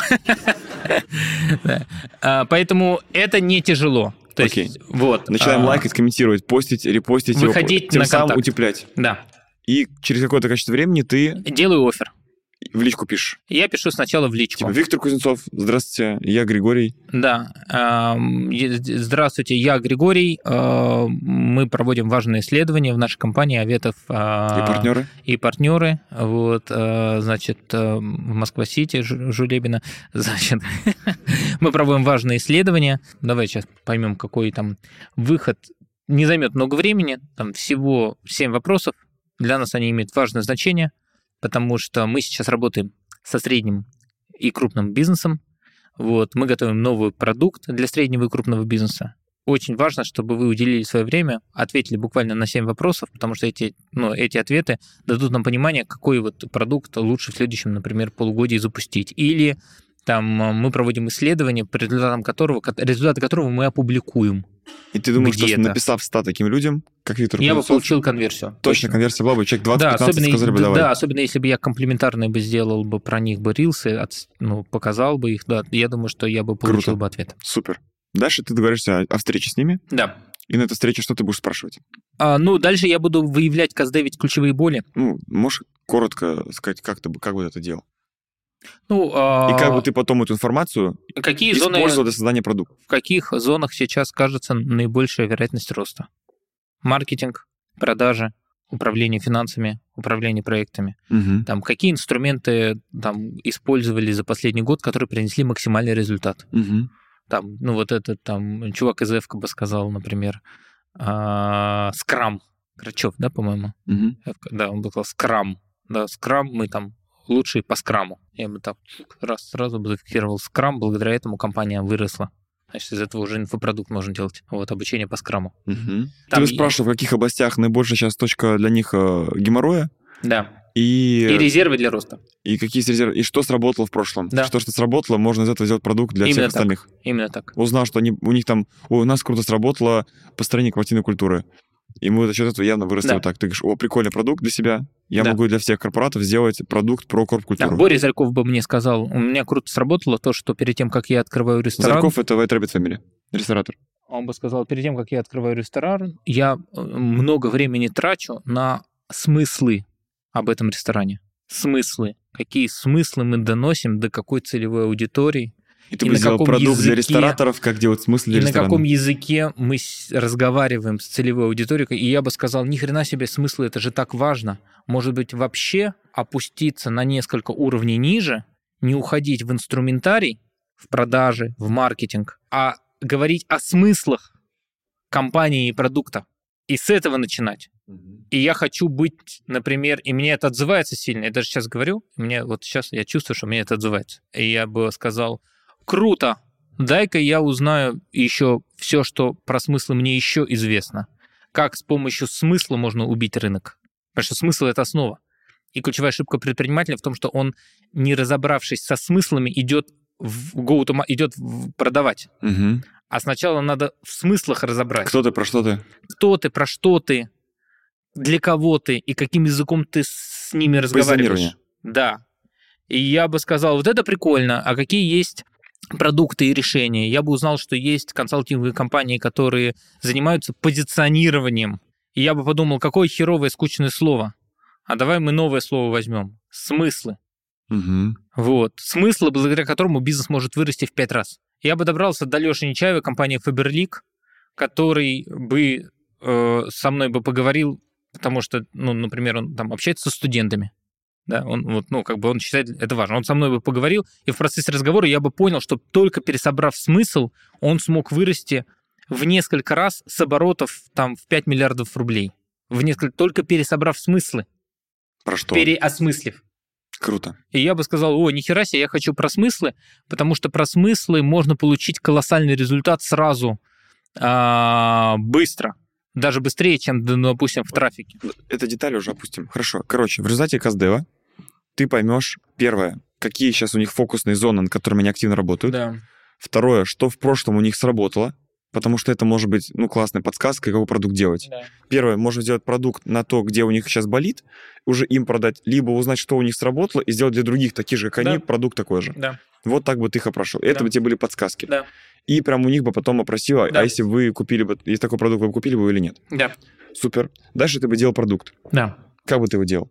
Сам, потому что у меня нет э, денег нанять методолога, у меня нет денег никого нанять, я сам себе методолог, и я сам бы структурировал Что, продуктовый что будет оффер. для тебя, вот если цикл Каздев, понятно, у нас он открылся с того, что принять решение сделать Каздев, потом ты набрал подписчиков, потом ты э, начал их лайкать, потом ты встретился, потом за Каздев. Каздев закончен. А вот цикл нужно создать продукт. Все, первый шаг ты сделал, ты понял КБЦА, ты понял ну, целевую аудиторию, понял боли и так далее.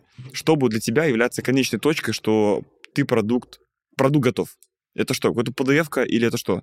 Что будет являться артефактом завершения цикла по созданию продукта, который теперь ты можешь идти продавать? Упакованный документ, Угу. в котором есть э, one page о, о- о продукте, Описание. описание, есть большая презентация о продукте, Что это, для кого это, какую Да, проблему и решаем? есть описанная методология, вся описанная ручками этого продукта. Окей, вопрос. Как бы Это ты... несколько листов И бумаги. вот ты бы делал такую вот презентацию. Да. Э- эту, эту па- папку такую, да? Да, Ты бы ее печатал или в электронной версии делал? я бы делаю в электронной версии. Окей. Итак, наш продукт готов. Да. Как ты тебе будешь его продавать? Мгм. А Сначала я возьму какой-то эм, э, какой-то кейс мне нужен. Я возьму какого-то человека, на котором я этот продукт смогу опробировать и получить результат. Очевидно, я возьму ребят каких-то поменьше. Я возьму не крупный бизнес, а средний. Угу. И если мне не удастся этот продукт продать человеку, ну, продать, я предложу ему этот продукт бесплатно. Как бы ты продавал? И кому, ну, вообще, как выходил, как продавал? Как бы выглядела твоя воронка продаж? И шаги. Ага. Во-первых, я очень верю в контент-маркетинг. И я верю в то, что через регулярный постинг рилсов и шортсов, и постинг в Телеграме, и ведение телеги, я бы начинал уже получать какие-то входящие запросы. Мгм. У меня обычно так и происходит. То есть по мере всего этого каздева, пока ты постил, просто шапка висела с оффером, уже бы кто-то писал Григорий. Уже были бы входящие запросы, уже были бы в директ. Мгм. Уже были бы. Это первое. Второе, Так выше, что они есть, но они не целевые, мелкие, слились. Что бы делал, чтобы гарантированно продать? да, во время встречи Каздевный. каздевный, я бы спрашивал у них, если бы я уже, например, к восьмой, к девятой встрече, я бы уже сформулировал бы какой-то офер, я бы спрашивал, как вы думаете, кому это может быть полезно? Ты у них спрашивал, кому бы вы это продавали? Кому бы это было бы полезно? Да. Может быть, вы знаете какие-то компании меньше вашей, которым это было бы полезно. И, кстати, каждую встречу я бы отфоткал. Я бы еще показывал посты, как я с ними встречаюсь. Это вообще очень классно. Это Круто. продавало сразу мне атрибут, я сразу думал, ни хрена себе. Он, ну, с ними встречается, то есть какой-то серьезный тип, наверное. Мгм. Вот. Еще я ветов консалтинг и встречается с первыми лицами. Мгм. Да, то есть уже ну, для какого-то предпринимателя небольшого это уже может быть достаточным поводом купить продукт. Через директ ли, или через звонок, или через какое-то бесплатное мероприятие, на которое я пришел и бесплатно, ну, литгеню там, что тоже вполне возможно, да, какой-то бесплатный форум, бесплатный мастер-класс, а, мероприятия, которые делает правительство города, бесплатные для предпринимателей. Ты бы туда походил? Я бы туда ходил и там бы тоже продавал. Я бы продавал как бы через там все ты воронки. знакомился с людьми? Вот, ну, вот ты просто зашел такой, ну, приятный парень, нормально выглядишь. Ну, типа, кому, кому бы ты подходил, что бы ты делал? Очень давно я, конечно, это не делал, но делал бы я в таком формате очень простого пикапа. Ну, бизнес-пикапа, естественно, да. Ну, здрасте. Кофе тоже будете? Ну, серьезно, как бы ты ну, заходил? Это же очень большое... Все такие, ну, блин, понятно эти все каздевы, тут все понятно, логично. Но продать это самое страшное. Получить деньги, и тебя пошлют нахер. Ты потрясающе дал скрипт на Reels, э, как рассказать про Coca-Cola и Pepsi. Мне кажется, что-то нечто подобное у тебя точно есть в закромах, там, как будто знакомиться с э, владельцами бизнеса. Ну, надо вспоминать, сейчас я пытаюсь вспомнить. Давай, давай, давай, ничего страшного. Я бы сел с ним рядом. Я вообще как бы утепляю. Да, Я ну, не шел бы в лоб. Вот я там такая Здрасте. компания, здрасте, я хочу. Я бы утеплял, да, вот прикольный спикер, неприкольный спикер. А у вас какой бизнес? А, о, прикольный бизнес. А у меня вот такой бизнес. Я вот с такими-то ребятами работаю. Вот мы, кстати, недавно встречался с таким-то чуваком. Классный, кстати. Представляете, они выросли в 4 раза. Вот такой-то оборот, такая-то выручка. А вы чем занимаетесь? А, вот этим, да? О, круто. У вас что? У вас получается софт? На каком рынке работаете? О, на индийский выходите? Классно. А у меня же, ну, если остались знания, могу поделиться большим опытом, что у меня происходило на индийском рынке. То есть я бы э, утеплял в коммуникации бы до того момента, пока не стало бы уместным, как учил дядюшка Нил Рекхам, через череду открытых и закрытых вопросов не стало бы уместным переходить к оферу. Вот я бы утеплял бы в диалоге. Мгм. Если человек мне приятен, то для меня никакой проблемы не составляет с человеком, ну, вот настроить коммуникацию. Если приятен человек. Если неприятен, ну, как бы, я бы искал того, кто приятен, да, там точно такие есть. То есть я бы вот прямо утеплялся, следил бы за мимикой, следил бы за невербаликой. Я, в конце концов, это изучал. Просто давно не применял, потому что не было необходимости. Но тут бы я применил, вспомнил бы, э, чего там в НЛП учил э, Блендер и вот этот второй чувак. Значит, э, посмотрел бы, когда он руки скрещивает, посмотрел бы на его голос, сделал бы рапорт, начал бы разговаривать как он. Вот, подписался бы на него в социальных сетях, Мгм. да, и через череду вопросов просто бы узнал, а, насколько для него история про смысл имеет важное значение, и просто бы сделал бы ему этот убивающий офер о том, что я лучший сейчас по подготовке смысла для бизнеса. Или там По скрама, выявлению. или там Да. построение финансового Да. дела. Да, да. Да, в какой-то момент мне бы пришлось быть немного авантюристом. Мгм. Мне бы, безусловно, пришлось показать себя Лучше, чем ты есть на самом деле. лучше, чем я есть на самом деле. Но это неизбежная сторона любого бизнеса. Любого. Тиньков продавал таким образом хрен в тучи своих компаний и сформировал капитал, показывая свой бизнес лучше, чем он был на самом деле. Поэтому не страшно. Да, это путь предпринимателя, путь начала, когда ты вот не то, что у тебя синдром самозванца, а у тебя вот этот обратный синдром, когда ты Но ты, для, ты считаешь, что ты этичным, потому что ты знаешь, что если они тебе поверят, то ты не, не облажаешься, и да, ты но не ты уверен их. в своем продукте. Ты знаешь, что ты точно выложишься, и они не пожалеют, что Ты умрешь, но сделаешь. Ты умрешь, но сделаешь ему лучший продукт про смысл. Мгм. Потому что ты шаришь. Ты уже на всех подписался, ты все понимаешь, ты все прочитал, ты все прочитал про смыслы, про позиционирование, про то, как выявлять смысл у первого лица. Ты знаешь все примеры, когда компания синергична смыслу первого лица и команды, и это взрыв. И когда компания не синергична смыслу, и там рак, да, потому что происходит мощнейший ну, диссонанс. Мгм. И вот это все ты понимаешь, ты хорошо разбирался в теме, поэтому ты уверенно и агрессивно ему продаешь, как И- в последний раз. И правильно тебя понимаю, что э, ты э, таким путем сделал бы себе воронку, там 100, 200, 300 таких вот коммуникаций, Да, они бы тебе дали 1, 2, 3 контракта. да. Но это не даст тебе пока 10 миллионов чистой прибыли. Но это даст первые деньги хорошие, что это уже даст, во-первых, а, первые деньги, а во-вторых, это даст кейсы. За какую цену продавал бы примерно? Ну, вот по ощущениям, вот этот продукт этим компаниям такого уровня. По ощущениям 1300-500. 500, 30-500 продавал бы. Ну, и, и у тебя не было бы сотрудников, просто ты сам это все делал. Я бы сам делал. Да. И так бы я шел к 10, и мне кажется, это простой и понятный путь к 10, потому что это понятная целевая аудитория. Вот если мы, Ты просто например... бы увеличивал воронку, Да, вот сейчас я случайно вместе с вами дошел, я, я, э, ну, как бы, я вообще не, не очень был в контексте вот разговора. То есть я То это- сейчас, это для Гриши была полная импровизация. то есть я сейчас импровизировал. Я не был готов. Но в процессе импровизации я сейчас, вот уже дойдя до этого, конц- до этого промежуточного итога, хочу сказать, что если бы создать сейчас с нуля компанию, которая специализируется на выявлении и описании смыслов первого лица и бизнеса, то эту компанию достаточно просто можно вывести на десятку, потому что таких офферов на рынке очень мало. И я сейчас, по-моему, их всех знаю. их до пяти компаний на всю страну, которые всерьез этим занимаются. Ну, Типа Там Ро- Рома Тарасенко. Типа Рома Тарасенко, он классный в этом. Очень мощно. Он шарит. Мне кажется, что он там, ну, супер сильно недозарабатывает. Просто колоссально. Потому что, может быть, ему и не надо, он просто кайфует, по-моему, да. Вот. И вот таких, как он, там, ну, до пяти на всю страну. На всю страну. И это классный офер. Я вот только сейчас понял, что это крутой офер для крутой целевой аудитории, которой это реально нужно, которая, ко- которые это не предлагают, но там уровень первого лица уже понимает, насколько важен смысл.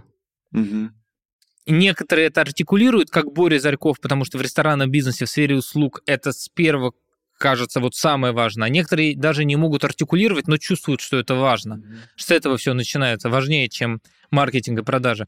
И стать номер один компанией по смыслам в стране за год с классным контент-маркетингом более чем реально. А это точно десятка в месяц. Окей, стоп, подожди, мы дошли до, пока до первой продажи. Я бы хотел, чтобы ты дальше объяснил, вот, ну, ты же сколько можешь продавать консалтинговых проектов, таких вот, ну, единовременно в месяц вести, ну, 5-10? Ну, там все просто, Миш, там я Это беру... 2,5 миллиона выручки, а Ну, нужно 10 хорошо, но чистыми. я, я нанимаю людей, Дальше ты будешь снимать людей, я нанимаю которые будут людей, с тобой, я ты будешь их учить. их, это да, делать. мои подмастерья. Сначала один человек, потом два, потом до пяти человек.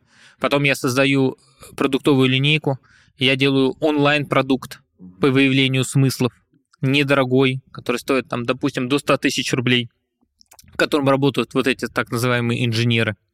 Там, потом я беру более дорогой продукт, где больше моей работы. Потом я делаю индивидуальный продукт, который стоит уже миллион, два миллиона. Я делаю продуктовую линейку из трех продуктов. Все, всего три продукта.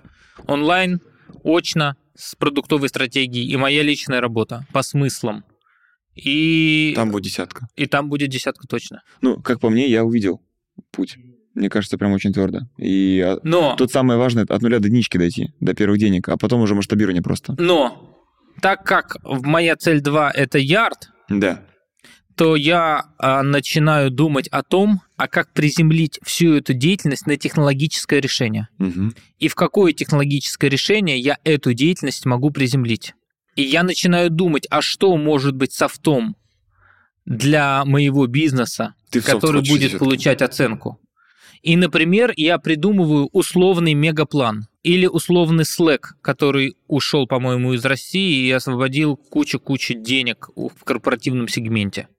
Потому что тогда мне легко. Я работаю с первыми лицами, я работаю про смыслы, у меня сразу целевые лиды, и я, по сути, на бэке имею продукт софтверный для них. Софт. Ну, типа какое-то IT-решение. Да. И вот на софт уже, так как денег на инвестиции на софт мне бы точно не хватило даже с десяткой в месяц, я бы брал партнера или инвестора. Мгм. И инвестора поднять очень легко, когда у тебя есть уже целевая аудитория, у тебя есть уже есть клиенты. Инвестору понятно, под что заходить. Хорошо, нелегко, но это те же 100 продаж. Ну, это, это те же 100 Та же воронка. контактов и одна продажа. Это то, то же самое, да? Когда мне кто-то говорит, я там заебался, фака- э, извините, пожалуйста, выражение. Можно, можно. Нельзя, нельзя. Когда я, э, мне кто-то говорит, я, Гриша, замучился фандрайзингом заниматься, я говорю, сколько, ну, ты сделал? Ну, много. Я говорю, сколько? Ну, там, 10, 15. И, да, я говорю, пока 100 ты не сделаешь, ты даже не подходи вообще. Да, то есть стыдно. Вот. Э, Я фандрайзинг делал, 100 контактов. Оскар Хартман, когда я у него спрашивал, Оскар, как делать фандрайзинг? Научи меня. Он говорит, ну вот все просто, вот Excel, он открывает Excel, там типа, 400. Он говорит, вот по 400 ты начинаешь отправлять письма и звонить. Ну, Просто воронка. Вот, поэтому а, и вот на платформе на решение я бы привлек либо деньги, либо партнера, который отвечает за разработку этого платформенного решения, а я отвечаю тогда за go-to-market, за, за выход в рынок, за клиентов. И вот там бы уже, уже мы приблизились, уже чуть поближе к миллиарду стали. Но еще не миллиард. А вот это платформенное решение, которое работает на нескольких рынках, уже миллиард. Понятно. Даже это Slack. Че за тишку? Круто. Ну что, огонь? Окей? Спасибо. Я искренне восхищен. Я хочу тебе задать э, последние там вопросы. Очень некомфортно себя ощущаю. Как Да. будто бы я прям... Да, м- можешь, как будто подожди, меня подожди, мучили. Подожди, подожди. Можешь, пожалуйста, поделиться... Гриша, я здесь. Поделись, пожалуйста, как ты сейчас себя чувствуешь? Плохо. Ну, реально, расскажи вообще, как, как- что, что ты чувствовал в рамках нашего диалога? Ощущение, как будто я очень много отдал, в начале рабочего дня, у меня впереди куча совещаний, и надо на ком-то отыграться. Вот такие эмоции я переживаю. Но а, это интересное упражнение. То есть я думаю, что это интересное упражнение. Ты чувствуешь, что ты сжег много мысли топлива? Да, да, да, энергии много отдано. То есть это интересное упражнение. Э, если тебе удастся брать людей из разных рынков, чтобы было речь, была речь не только про инфобиз и тек, а и, и про строительство, и про прочее, как выходить с нуля, то это может быть очень крутой продукт для целевой аудитории, вот, ну, минус два. Угу. Вот. Спасибо огромное. Ура. Thank you.